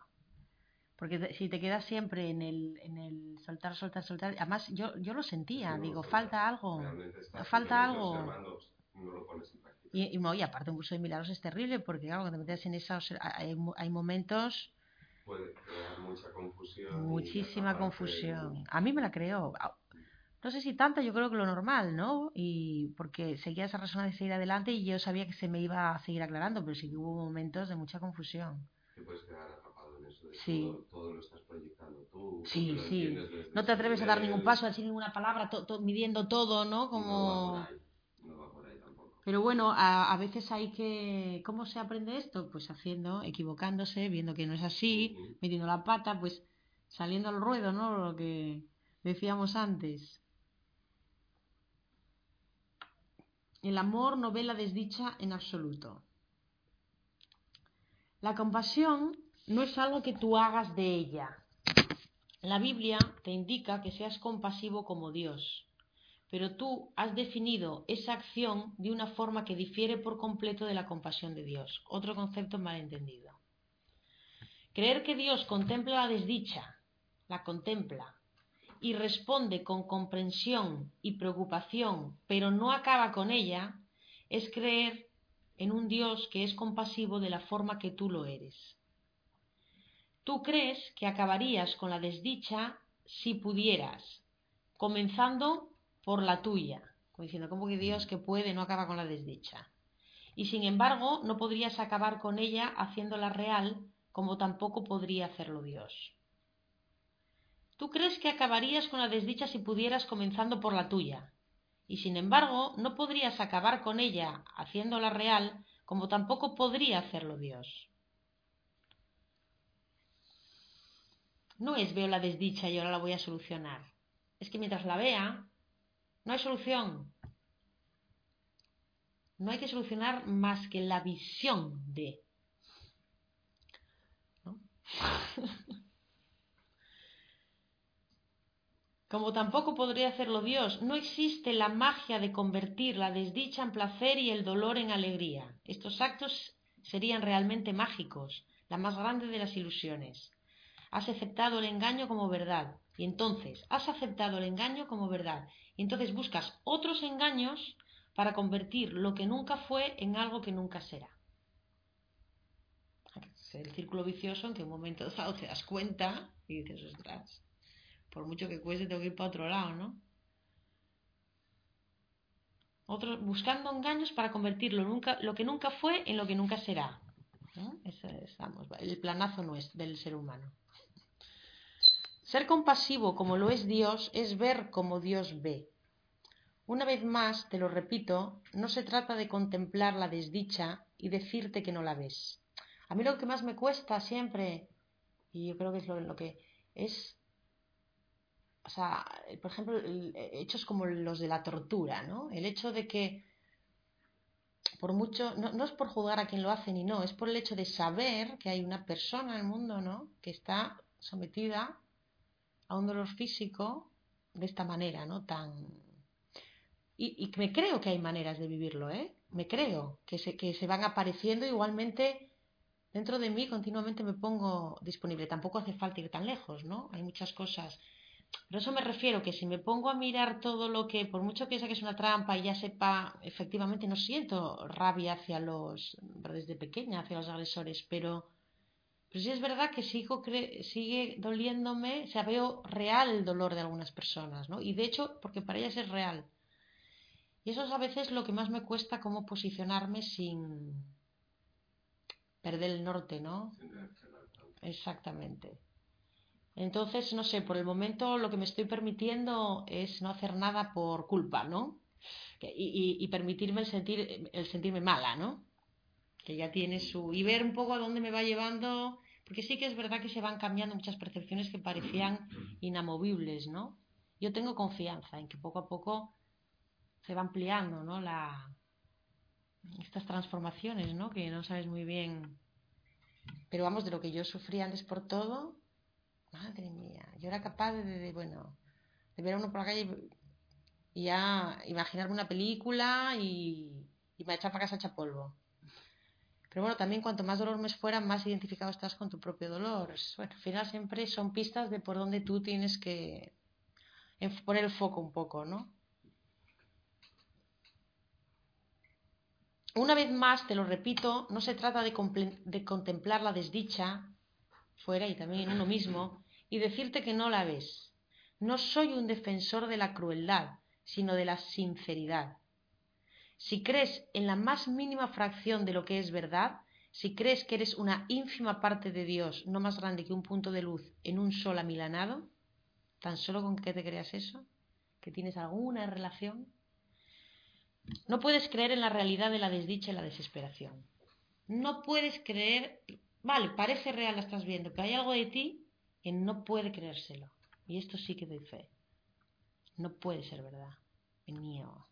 No puede ser verdad. ¿Os pasa? Si, tienes un mínimo recuerdo, mínimo recuerdo, no puedes creer en la realidad de la desdicha y la desesperación. Al menos empieza por ti, ¿no? y agárrate a este cabo, sea, de alguna manera nos anima a quitar esos pensamientos de eres un iluso, ¿cómo, cómo, eh, cómo va a ser un mundo feliz y en paz? bueno, agárrate a esa pequeña mecha donde sabes que no puede ser verdad. Si lo haces, si crees que es verdad, creerías que ese también es un estado de Dios, ya que Dios lo abarca todo. La verdad lo abarca todo. Y si fuese verdad, ¿qué esperanza habría de acabar con la desdicha? Si fuera verdad, ¿qué, qué esperanza habría de acabar con ella? ¿Qué luz habría en el universo capaz de dar fin a la oscuridad? Nos lo pone de otro modo para que veamos la, insensatez de esta idea. Está convenciendo, da por hecho que tenemos una mente peleona y al principio nos valemos de nuevas ideas para no dejar que avancen, ¿no? Revierte este pensamiento y fíjate si tiene más sentido que antes. En este escenario, un Dios benevolente y de amor que ha extendido su ser hacia la creación del universo, ha conseguido de alguna manera extender lo que no le pertenece, crear lo que difiere de su ser en todos los aspectos. ¿Intentarías tú semejante tontería? ¿Concibirías lo inconcebible? ¿Cómo el amor va a crear, otra vez el fin y el medio, cómo va a crear algo exento de amor? ¿Qué otra respuesta queda entonces más que el hecho de que eres incapaz de ver la realidad? No es que no sea posible, no es que dices este loco, ¿no? Simplemente es que tú eres incapaz de ver la realidad. ¿En qué te beneficia ver de forma incorrecta? ¿Qué riesgo corres en intentar ver de nuevo? ¿Acaso un mundo sin desdicha no sería un paraíso? No pretendas que las figuras del pasado te enseñen a superar los engaños del presente. No es lo mismo. ¿Eh? No dejes que la información del pasado ¿eh? te ayude a resolver los problemas del presente. ¿eh? Por muy coherente que parezca esa teoría del pasado, párate en cada momento a comprobarla en momento presente. Dirígete al ser que vive en ti y sabe cómo conseguirlo. Para superar los engaños en presente, el único lugar desde el cual puedo hacer algo, dirígete al ser que vive en ti y sabe cómo conseguirlo. Tú como receptor, dirígete al interior. Cristo está en tu interior y tú descansas en el seno de Dios. Prometí no abandonarte jamás ni permitir que te sientas mal. El Espíritu Santo te ha brindado ese bienestar que aceptarías para tu mente preocupada, el Espíritu Santo, que nosotros lo yo lo entiendo como el cabo ¿no? que te unía con lo real, o la ayuda, el ayudante, era un ayudante porque como estaba en la época de la demencia, tú no podías equiparar tu mente a la del Espíritu. ¿Eh? De alguna manera, en este libro, el Espíritu Santo se ha convertido en el Cristo interior. Ahora eres tú. Ahora ya te ¿eh? has, conseguido un cierto estado como para no verte separado de eso. Al principio era un, recurso de, de aprendizaje. Entonces, el Espíritu Santo te ha brindado ese bienestar que aceptarías para tu mente preocupada. Ahora dirígete a mí, a mí es el Cristo, él, él, él, fue el que, Jesús fue el primero a hacer este enlace y el que abrió el camino para todos que también mucha gente se pregunta, ¿no? Con que una mente lo haga, las demás están. Y realmente está al camino abierto desde entonces, pero tienes un libre albedrío y debes aceptarlo.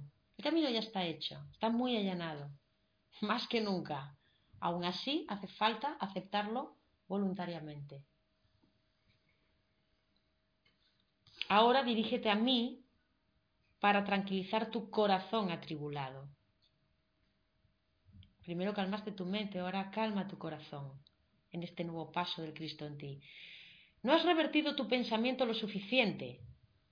No has revertido tu pensamiento lo suficiente, porque si lo hubieras hecho tu corazón no seguiría inquieto. No lo has revertido porque separas mente y corazón y crees que puedes involucrar a uno sin implicar al otro. Crees que saber con la mente es un proceso de aprendizaje que existe aparte de todo lo demás que tú eres y que en consecuencia puedes saber sin ese conocimiento y ser quien eres. ¿Crees que puedes aprender aparte de quién eres? Incluso crees que puedes amar sin amor y ser quien eres. Incluso crees que puedes amar sin amor y ser quien eres. nada está aparte de tu ser, nada existe por sí solo. Todos tus intentos por mantener las cosas separadas no son más que una repetición de la separación original llevada a cabo para convencerte a ti mismo de que la separación tuvo lugar realmente. Bueno, esto es metafísica del curso que estamos a meter ahora. Tú no existes separado y solo. Ante estas palabras, te dicen, tú no existes separado y solo. Ante estas palabras, tu corazón se alegra y tu mente se revela. Que decíamos antes, algo en ti sabe que es verdad y algo en ti aprendió que eso no puede ser verdad. Y se revela porque es la fortaleza del ego. Tu sistema de pensamiento es lo que ha hecho el mundo que ves y el ego su constante compañero durante su construcción. ¿eh? Esa falsa identidad de ti mismo, eh, esa es tu mente la que se revela. De todos modos, tu mente también se regocijó con el aprendizaje de todas las enseñanzas que te han traído hasta aquí. Tu mente ya, de todas maneras, ¿eh? tu mente ya se regocijó ¿eh? durante todo el camino que te ha traído hasta aquí, congratulándose por una proeza que le permitió descansar. Aprendió, se congratuló porque al principio inevitablemente es el el que toma el mando, se congratuló, es lícito, por una proeza que le permitió descansar un poco. Y es a partir de ese descanso que el corazón comienza a ser oído. Yo creo que es un poco lo que acabas de decir. Te bajó esa confianza en el run, run, run, run, run, el que, ese pensamiento que creías que eres, ostras, esto ya sé que no soy yo. A partir de este descanso es que yo puedo empezar a oír. No es que el corazón, ahora que oigo el corazón, tengo que escucharlo y responder. Ese es, ese es el paso. Por eso no podemos estar eternamente, ay, pero ¿cómo reconozco? Bueno, ya sé, probando, viviendo, viviendo y sin temor a equivocarse. Así como el Espíritu Santo, esta es otra frase, así como el Espíritu Santo, nos decía en el curso de milagros, puede usar lo que el ego ha creado, no te preocupes si cometes errores, porque el Espíritu puede utilizar lo que el ego ha creado y reconducirlo, dice, de la misma manera, el ego puede utilizar lo que la mente ha aprendido, pero no ha conseguido integrar. Hasta que eres, hasta que eres lo que has aprendido, permites las maquinaciones del ego.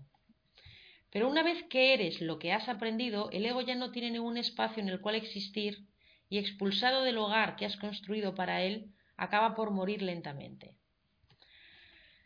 No aparece. Hasta que esto sucede, el ego, el ego, hasta que esto sucede, hasta que eres lo que has aprendido, el ego se enorgullece de lo que la mente ha adquirido, incluso hasta de la gran paz y satisfacción que el aprendizaje te ofrece. Ciertos momentos eso lo hace, que también hay, ¿no? Puede verse y de hecho lo hace como mejor y más fuerte. Pistas, pistas de que todavía hemos aprendido y está bien, pero es solo un paso previo, ¿no? Me empiezo a sentir mejor, más seguro, más preparado. Em, satisfecho, teorías que me calman la mente y de hecho es un descanso para la mente, pero queremos algo más que un descanso para la mente, queremos una paz duradera y perpetua. Hasta que eso sucede, el ego se enorgullece de lo que la mente ha adquirido, incluso hasta de la gran paz y satisfacción que el aprendizaje te ofrece. Puede verse, y de hecho lo hace, como mejor y más fuerte y más capaz de alcanzar éxitos terrenales utilizaría todo lo que tú has aprendido para sus propias motivaciones y te daría golpecitos en la espalda para conseguir más habilidades. Sin tu vigilancia, si no sigues vigilando, puede parecer incluso que el ego se ha hecho más fuerte, puede hacerse más fuerte que antes y más duro en sus críticas. Simula aferrarte a nuevos criterios simula aferrarte a nuevos criterios más amplios, más revolucionarios, más universales, pero solo, pero solo usa lo que tú has aprendido para incrementar tu culpa, para señalarte que estás lejísimos de eso que has aprendido. Cuando el aprendizaje es ver lo lejos que estás.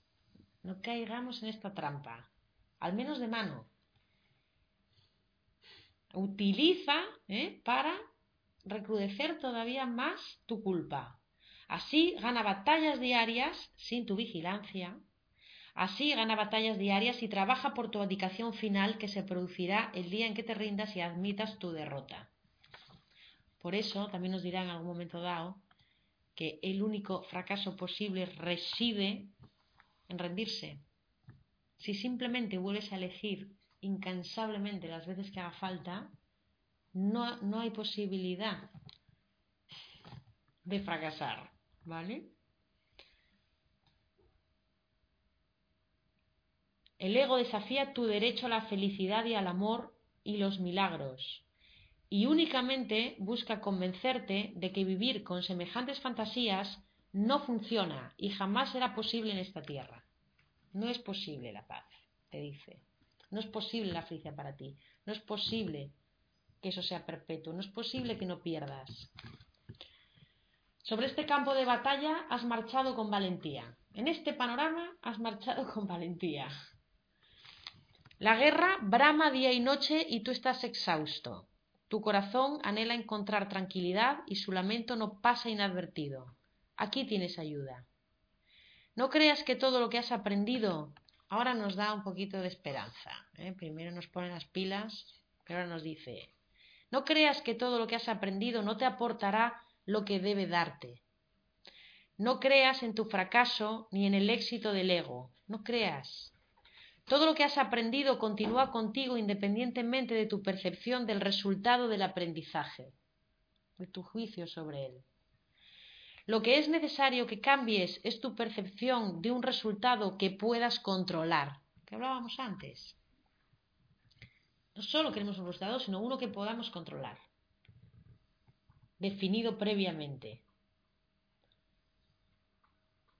Lo que es necesario que cambies es tu percepción de un resultado que puedas controlar. No tenemos que llegar a ningún lado. Esto es otra trampa de, de estos cursos, ¿no? Al principio de, esa prisa por llegar a un lugar de presencia, ¿no? Porque estoy súper impresentable con lo que estoy viendo. A ver si pronto me hago un poco presentable, ¿no? Yo estoy presentable como estoy. Porque nada irreal puede dañarte. Y todo lo que procede del miedo es irreal. Entonces, hay un momento en que tenemos esta avaricia de saber, de saber, porque queremos resultados, y hay un momento en que te empieza a caer esa avaricia y empiezas a estar como más en el camino, ¿no?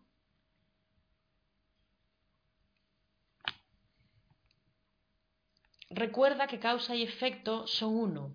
Por tanto, ser tú en cada momento coherente con tú, con mayúsculas, es, es, es, es la única garantía que tienes de llegar a algún lugar que merezca la pena. Ahora, el estar conectado momento a momento con ese otro, o con ese nadie, como diría Alejandra Casado, requiere previamente que tú no le temas a las consecuencias de responder a eso. Por eso requiere previamente que tú pierdas el temor o le quites realidad al sufrimiento. Alejandra lo diría, cualquier suceso de la vida es lícito que si es inaceptable lo quieras cambiar. O sea, también lo dice este libro en algún momento. Pero mientras eso que ves te dé carga, es decir, lo sigas juzgando como algo que no deseas, no es posible ejercer esa transformación. Las cosas se transforman naturalmente cuando tú has aprendido a verlo sin carga. Es decir, cuando ya te da igual que cambie. Cuando no es que te da igual, pero puedes asumirlo. Yo creo que en eso se basa la ley de Murphy, ¿no? Que basta que para. Entonces, al final, no es que eh, cuando parecía tan cruel el curso de milagros, no puedes cambiar, tú decías, no, no es que no puedes cambiar. Es que no hay magia que haga lo irreal real. Lo que tienes que es dejar que se caiga. Además, como decía, el infierno es un estado mental. Fruto, ¿eh? Fruto de una elección de un medio, ¿no? Es un fin, fruto de un medio, pero no deja de ser un reflejo de tu poder. Mm. ¿Qué Dios podría interponerse entre el infierno de tu creación sin arrebatarte tu poder. Claro, por eso es que es como que dicen, no me puedo interponer en- entre eso que has hecho porque es como si hubiese puesto una, una letra pequeña. Eres igual que yo, puedes hacer lo que quieras menos, y entonces no serías lo mismo que ellos. Bueno, hay dos cosas en las que no eres lo mismo solamente. En que no te creo. En que no te creas a no ti las mismo crees, y no le creas, por- pero, pero eso es por dinámica natural, o sea, las cosas no van para atrás, van para... Pero que el- el otro día decíamos que en la vida es igual, tú haces de tu vida lo mejor que puedas, pero tus padres y tu cuerpo son los que son, o sea, no... Tú de ahí vas hacia adelante, claro. No sé qué... Que se juntan tantas ideas que se podría decir por cualquier otro... Bueno, ya estamos acabando, ¿eh? Uh, qué tarde. Recuerda que causa y efecto son uno, no puedes dejar de aprender lo que deseas aprender.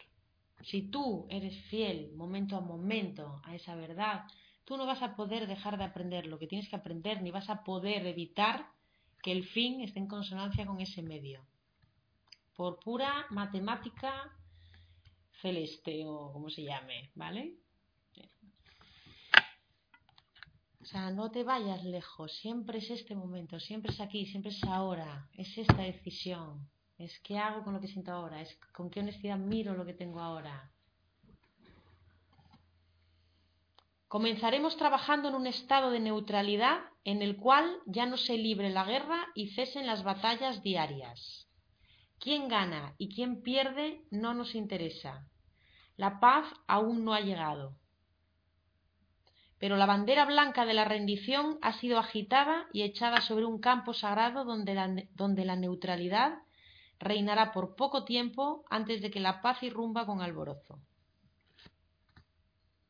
Puede que no nos parezca tener que nuestro aprendizaje nos dio lo que debiera, pero nos está diciendo, anclate en la neutralidad, en la neutralidad de no definir lo que pasa, lo que ves, lo que sientes, lo que te apetece, lo que eres, y vale, la paz aún no ha llegado, pero estos son los medios donde empiezan a alzarse las banderas de la rendición. No hay botines que atesorar, no hay vencedores en esta guerra. Lo que has aprendido una y otra vez es que esto no es lo que quieres, que haya ningún vencido. Lo que ahora buscas es libertad para regresar a casa, lejos de los gritos de agonía, de la derrota y de la vanagloria. El estado de neutralidad es donde comienza el retorno. El estado de neutralidad, que lo llamamos el cero, ¿eh?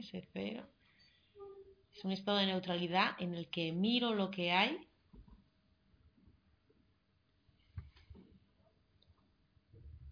es donde empieza el retorno. Es posible que los ejércitos aún no emprendan el regreso a casa, pero su preparación está en curso. Yo creo que son unas palabras de aliento, de que aunque a veces no veamos y caigamos en las expectativas porque queremos en el dolor y lógicamente queremos salir de él, hay un muro que está cada vez más, no cae, ¿no? Pero cada vez está más fino, cada vez está más fino, cada vez está más fino. Algún día caerá y veremos el nuevo paisaje. Algún día caerá del todo, ¿eh? pero ya, ya va cayendo. ¿No? ¿O qué? Sí que sí. El millón sí.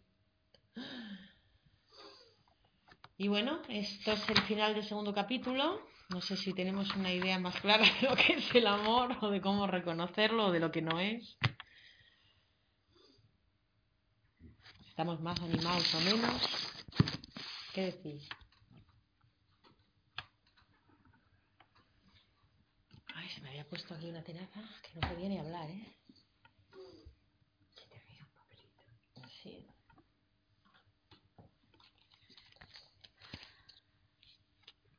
¿Qué tal? A mí no me queda claro el tema del esfuerzo. Porque si lo único que puedes hacer mal es rendirte, pero tampoco tienes que Mm. Buena pregunta. Bueno, esta pregunta me la hice. Yo también tuve confusión, ¿no?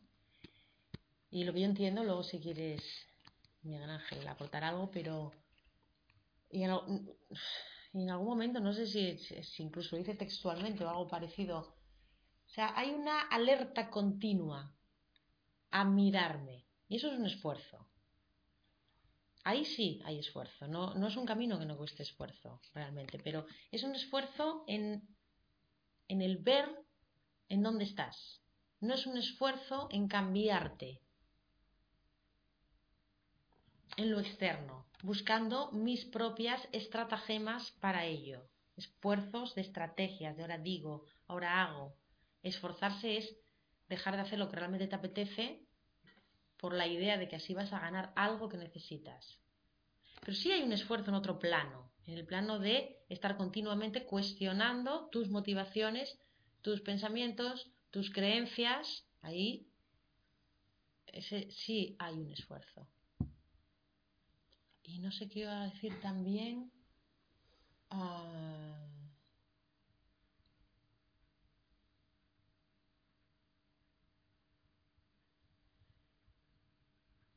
También dice en algún momento, precisamente la aparición del esfuerzo es una señal de que Leo está actuando, de, de- de que me cuesta, de que me cuesta. El curso de amor eh, dice esto de no te lo tomes como un esfuerzo al hecho de reconocer a tu ser, que es lo que ya eres, no debe de considerarse un esfuerzo, ni, de- ni te debe de resultar un esfuerzo, porque cuando usas el esfuerzo es como usar el- la manera, el curso lo dice como la manera antigua de pensar, el antiguo apre- aprendizaje.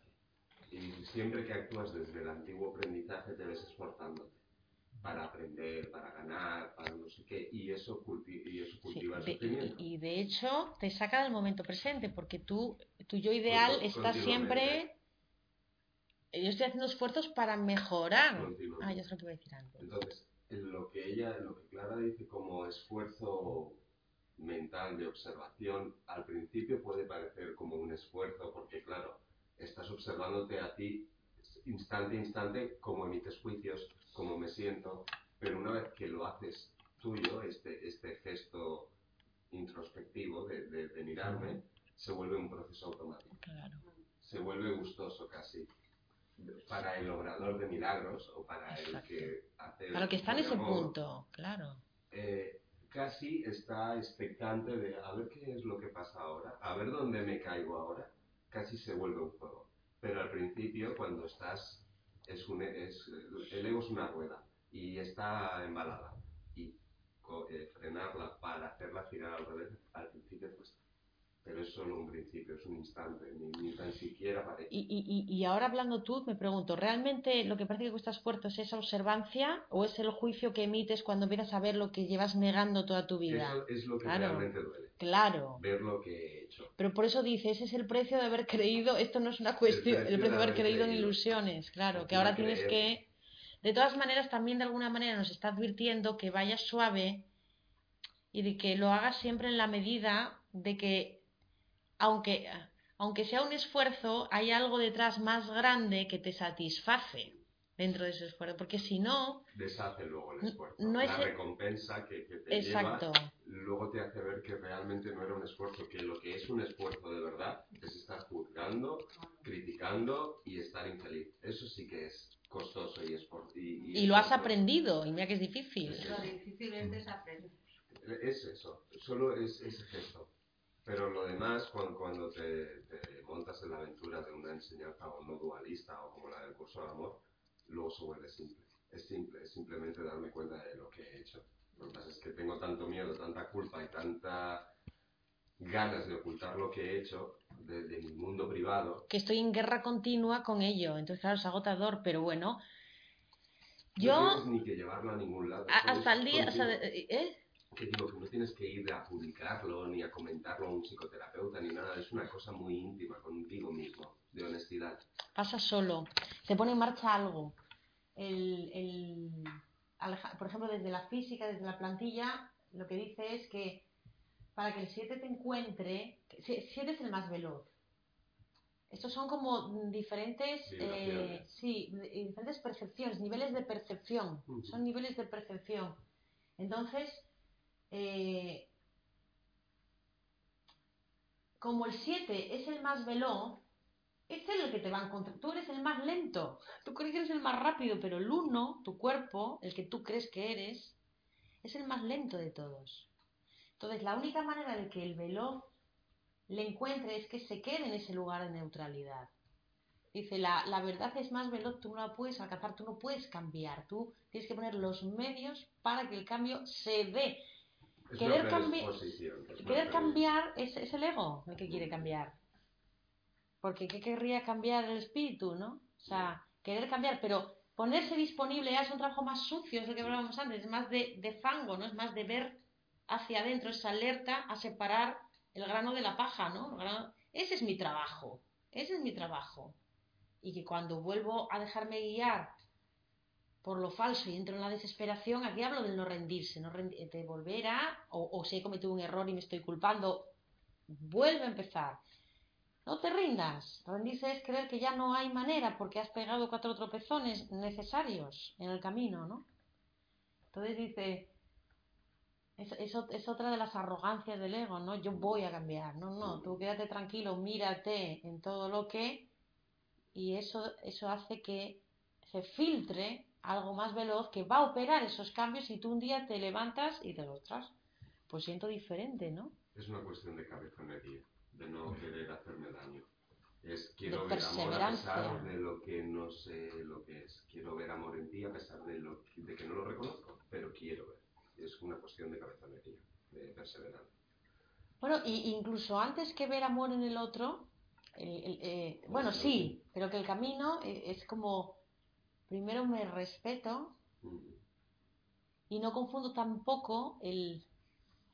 Es que esto, claro, el querer ver amor en el otro a veces eh, nos impide esa firmeza que a veces también es necesaria y que, y que es El la ver- primera de las el caras del amor en el otro es ver amor en mí, ver amor en cualquier cosa. La cosa que me está alterando es eh, obvia y es suficiente Sí, para sí, que y, me- y eso, y, y cuando empiezas a querer que el otro tenga la razón y el otro sea bueno, es porque tú empiezas a estar también en un lugar de más poder, ¿no? O sea, verdadero.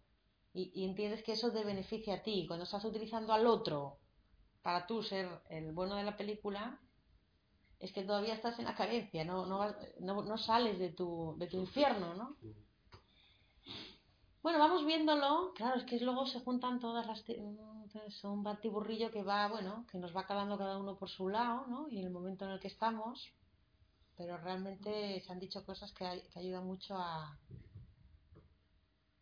a salir del autoengaño, ¿no? De la, de la trampa interna. Estoy genial donde estoy. ¿Por qué querría cambiar? Salvo porque me juzgo. ¿No? A mí me da miedo muchas veces, bueno, miedo al respeto, de pensar que es- me estoy volviendo más insensible, como tú decías antes, ¿no? Porque yo me montaba unas historias que podía llorar, pues, pero es- bueno, y un sentimiento y una cosa que me moría. Y ahora estoy mucho más calmada y pienso, pues, que lo que está pasando es que es Pero mira, perfecto y necesario. Esta es otra cosa que pasa con el cuerpo también, yo que trabajo de fisio. eh, un comentario muy habitual en la gente que empieza, cuando van encontrándose mejor, dices, ¿qué tal? Dice, genial, no siento, esta... han trabajado una, una pierna así, otra no, ¿qué tal? La pierna trabajada, genial, no la siento. Porque creemos que la única manera de sentirnos es con dolor. Sí, Pero luego te das cuenta que tambi- también puedes sentir cosas que no son el dolor. Puedes sentir tu cuerpo y habitarlo sin que te duela. Eso es una, una fase más, ¿no? Anda, ahora puedo percibir el placer, ¿no? De estar en mi cuerpo. Y yo creo que esto nos ha, bueno, sí, algunos se nos ha, a mí se me ha pasado por la cabeza, me estaré volviendo. Y, de hecho hay veces que, que sí que el ego puede utilizar también todo esto para quitarse encima ciertas responsabilidades, ¿no? Solo uno lo sabe. Solo uno lo sabe miramos entam- eh, eh, internamente, pero realmente no necesariamente porque suframos menos y estemos más en paz, estamos siendo insensibles. Simplemente se está transformando nuestro fantástico, apego al dolor. menos. sí. Es Entonces, cuando venga esta idea, bueno, pues se mira, se comprueba si realmente me estoy haciendo trampas o no. Y si no me estoy haciendo trampas, pues felicidades, no, no, Todavía no nos acostumbramos, ¿no? A estar bien hoy, no, por favor, seguro. Esa idea precisamente Sí. la comparte el curso de amor específicamente, o sea, literalmente te dice, estás acostumbrado a los, a los extremos. O cuando estás muy feliz tienes que estar muy feliz, o cuando estás muy mal tienes que demostrar que lo pasas mal. Y dice, cuando empiezas a estar en el estado Mm. tal, que es uno de continuidad, de constancia, dice, por un momento te va a dar miedo no sentir esos extremos, porque tu patrón es que toda la vida has Es verdad en- que o En al algún momento con- lo va a decir explícitamente. Mm. y lo dice así, literalmente. A mí me pasó, por ejemplo, con mi hija, cuando yo iba a ser papá. Y, y decía, hostia, no siento alegría loca y no siento miedo a, hostia, voy a ser padre. Y era como, si te atrapa el ego en ese momento, es como ves, eres un insensible. Sí, Mm. sí. Y es Qué mal real- padre eres. Y, y bueno, claro, eso no, ya, no me lo hizo solo el curso de amor, me lo hizo el curso de milagros, que es lo que más eh, pongo en práctica o lo que uso más, pero que te da miedo porque piensas que eso no es normal y por lo visto ese es el estado natural de la una de quietud. Y cuando, bueno, pues eh, es una fiesta, perfecto, es un entierro, perfecto. Y es como esos extremos emocionales desaparecen. Y, y es normal, eso es que vas bien. Eso es que vas Eso es bien, que vas bien. exactamente. Sí, sí, me parece fantástico poder sentir así y muchas veces me siento aliviada de no tener esa carga tan dolorosa que tenía con ciertas situaciones. Pero no dejo de ver la tristeza, o cuando tú hablabas de la tortura antes, a mí se me siguen poniendo los pelos de punta de pensar que un cuerpo puede aguantar o una mente puede aguantar tortura que pienso que, que eso no es perfecto. Lo que pasa que es verdad que son hechos que nos vienen de fuera, aislados, que incorporamos en nuestra historia, o sea, Sí, por no el hecho de que tienes un aparato que sale de otro mundo y realmente es una cuestión de percepción. O sea, yo, por otro lado, soy consciente de que me lo puedo imaginar, ¿no? Pero solo me lo puedo imaginar. Sí, Es que tengo que estar allí en el pellejo de quien sea para saber realmente, y aún así, cuánto hay de imaginado en lo que vivimos, ¿no? Excusas para ser infeliz, para el hambre que está Sí. pasando el mundo, para... Para sentirse culpable, para sentirse, para Todo compararse lo con, para Todo lo que compararse, no pasa aquí. ¿en dónde? Todo lo que no está pasando aquí lo busco para uno. ¿Y, y cómo voy a estar en paz si el mundo está como Qué irresponsable soy. Es como, bueno, pero céntrate aquí, porque el mundo no está aquí, estás. No, no, yo son cosas muy puntuales, como eso que ha dicho, por ejemplo, de la tortura, o como el sufrimiento que tenía, a lo mejor por... Bueno, pero eh, eh, aún así podemos seguir abriendo puntos. Todavía hay momentos que nos atrapa, pero Sí, sí. lle- llegarás Es a... te- decía, incluso con el dolor. sensible muchas veces, pero muy feliz de no ser tan sensible. Sí, o de sí. pensar que si soy tan sensible me estoy maltratando a mí. Claro. Entonces digo, no, pero si yo no me puedo maltratar. Exactamente. Míralo más como que estás valorando lo que realmente tiene valor y como lo que no tiene valor no lo estás valorando. No es cuestión de insensibilidad. Ves el dolor y ves lo bonito y lo feo igual. Lo Sí, único es que exacto. valoras lo que realmente merece. No, y también aquí hay un- mucho programa también de mujer de tu edad, de yo soy la que tengo que cargar con... ¿Qué, qué es una mu- A nivel de identidad, ¿quién soy yo si no cargo con lo de alguien, no? Cierto. Esto se ve y bueno, por eso Pues, a veces nos eh, es verdad, es que se, se mezclan con nuestros valores, se mezcla con el valor, por eso es tan complicado.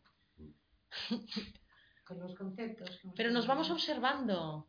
Tampoco decidimos rápidamente, pues eh, observo a lo mejor ese pensamiento de soy una insensible y miro a ver Mm. qué hay de verdad o, de- o no, ¿no? Y, y- y uno sabe dentro de sí, ¿no? Y da igual lo que parezca por fuera. ¿eh? Permítete ser malinterpretado si es necesario. Y si, y, si, y si has patinado y lo has visto, pues vuelve a empezar, ¿no? Nadie te necesita, nadie está perdido por una mala acción tuya. Mm, todo el mundo tiene el mismo lugar de acceso que tú a su poder. Entonces, esto son ideas que te ayudan a ir soltando esas viejas. Al final ya no te lo vas a tener que repetir tanto, pero para mí son antídotos. Cuando me llegan las viejas ideas, digo, no. Que al final ya no va a haber ninguna. O sea, al final funciona sin creencias, pero en un previo, todas estas nuevas creencias te ayudan a- a pensar un poco de otra manera, ¿no? Y a verle la costura, ¿no? A las cosas que te habían vendido a la primera de cambio. A nadie nos necesita, ni soy responsable de la felicidad de nadie, ni nadie lo es de la mía, Aún así nos relacionamos y vamos a vivir por periodos en que vamos a sentir esa necesidad. La reconocemos, o sea, vamos dando los pasos y dejando que naturalmente se vaya cayendo, observando, simplemente distinguiendo ¿no? lo que es verdad, lo que es mentira y atreviéndonos de vez en cuando a cuando tenemos un impulso verdadero de por dónde es, aunque vaya en contra de nuestro confort, de nuestro programa y haya mil miedos, ir haciendo pequeñas aventuras, ¿no? pequeños saltos, no en lo que más carga nos dé, pero que vayan generando más confianza, más confianza. Porque los primeros pasos en una dirección diferente dan miedo. Dan miedo porque tú, si ibas en la dirección que ibas, es porque creías que ahí estaba la seguridad. Y aunque ahora ya te crees que no, ah, una cosa es creerlo y otra dar el paso. Pero a mí, por ejemplo, lo he hecho así, en pequeñas cosas, ¿no? Cuando me veía capaz, digo, bueno, ahora puedo. Me da carga, pero lo puedo resistir, ¿no? Esperas al momento en que el miedo baja lo suficiente como para nunca defrauda. Esto es una ley también. Nunca te defrauda seguir a la verdad, si tienes paciencia. Y dejas un poco que la gente se exprese, piense lo que sea, pase sus pataletas, es normal, tú, tú, también las pasas, hasta que todo se va como colocando en otro lugar, ¿no? Pues he aprendido también, pues yo qué sé, en la medida que puedes, ¿no? A no contestar tan precipitadamente, a dejar un tiempo para ver cuál es la verdad, porque de primeras te sale lo automático, les voy a esperar un poco a ver qué realmente... Incluso si he encontrado a veces contradicciones entre la cabeza y el corazón, esperando un poco el corazón acaba convenciendo a la cabeza, ¿no? Le acaba, al principio juegas con tu miedo, juegas con tu mente, lo reconoces, lo, lo gestionas como puedes, pero dándote cuenta, ¿no? De dónde estás, nada más.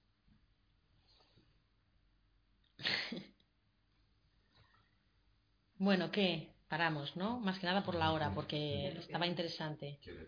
Las 10. Las 10. Ay, pobre. Jolín, el gusto también eh, ha sido nuestro, ¿verdad? Y fíjate que habéis estado hasta más participativos. es, que, ayuda, claro. Sí, no, no, y además el, ya solo leyendo tu página, bueno, ya que queda grabado, le, él tiene una página que es ucdmbarcelona.com. UCDM Barcelona. Las iniciales del curso, un curso de milagros es UCDM. Sí, sí.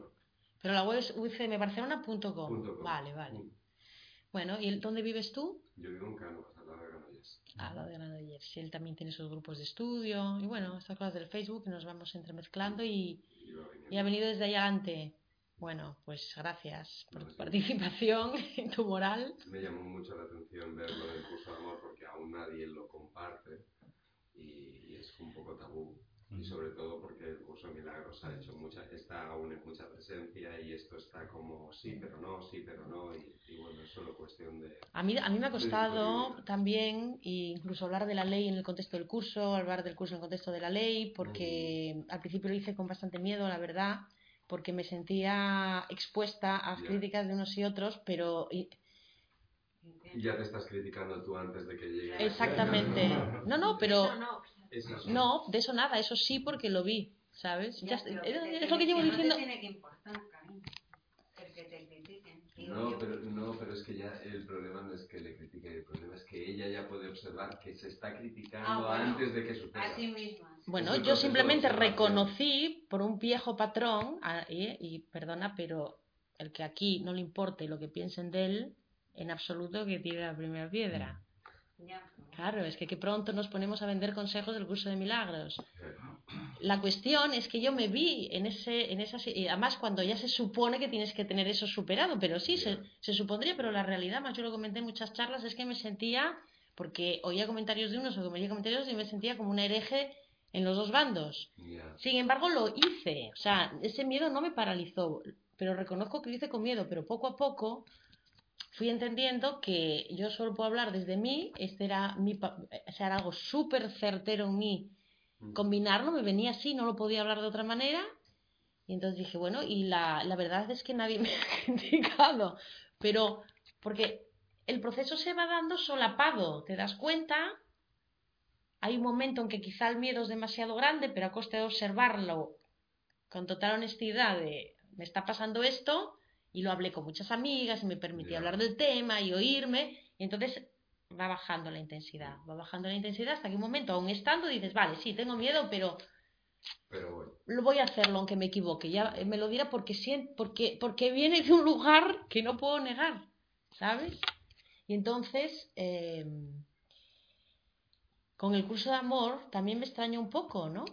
Pero bueno, como que ya cuando llegó el curso de amor ya había pasado la de que para mí fue mucho más gordo porque esto no, no deja de ser en la misma línea.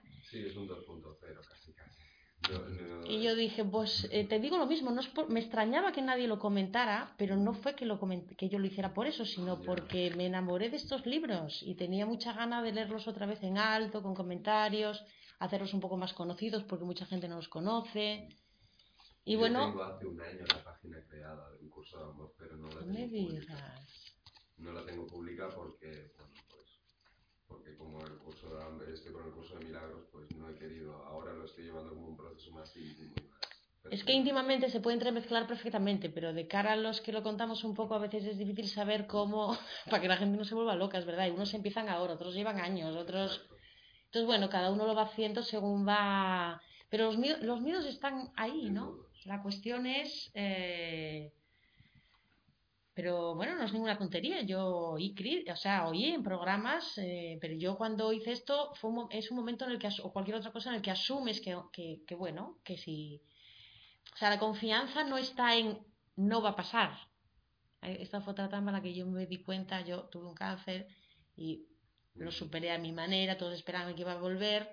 Y cuando yo iba a revisarme en el autobús, siempre me, de- me sorprendí a mí misma de- teniendo miedo a un resultado negativo y deseando que sea positivo. Entonces me daba cuenta y decía, esto no es poder, porque por mucho que yo confíe en un resultado positivo, mi cabeza sabe que puede ser negativo. Y eso no es, se- no es seguridad interna. No, Entonces me di cuenta que la seguridad estaba en Aceptar lo que lo que me digan Mm. va a ser lo que yo necesito. Y de la misma manera que recorrí este camino una vez, lo, lo puedo recorrer los que me echen, sea cual sea el, desenlace realmente.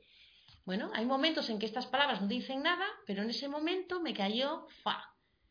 Me cayó con liberación, ¿no? De repente, realmente me daba, o sea, encontré un lugar de serenidad para ir allí.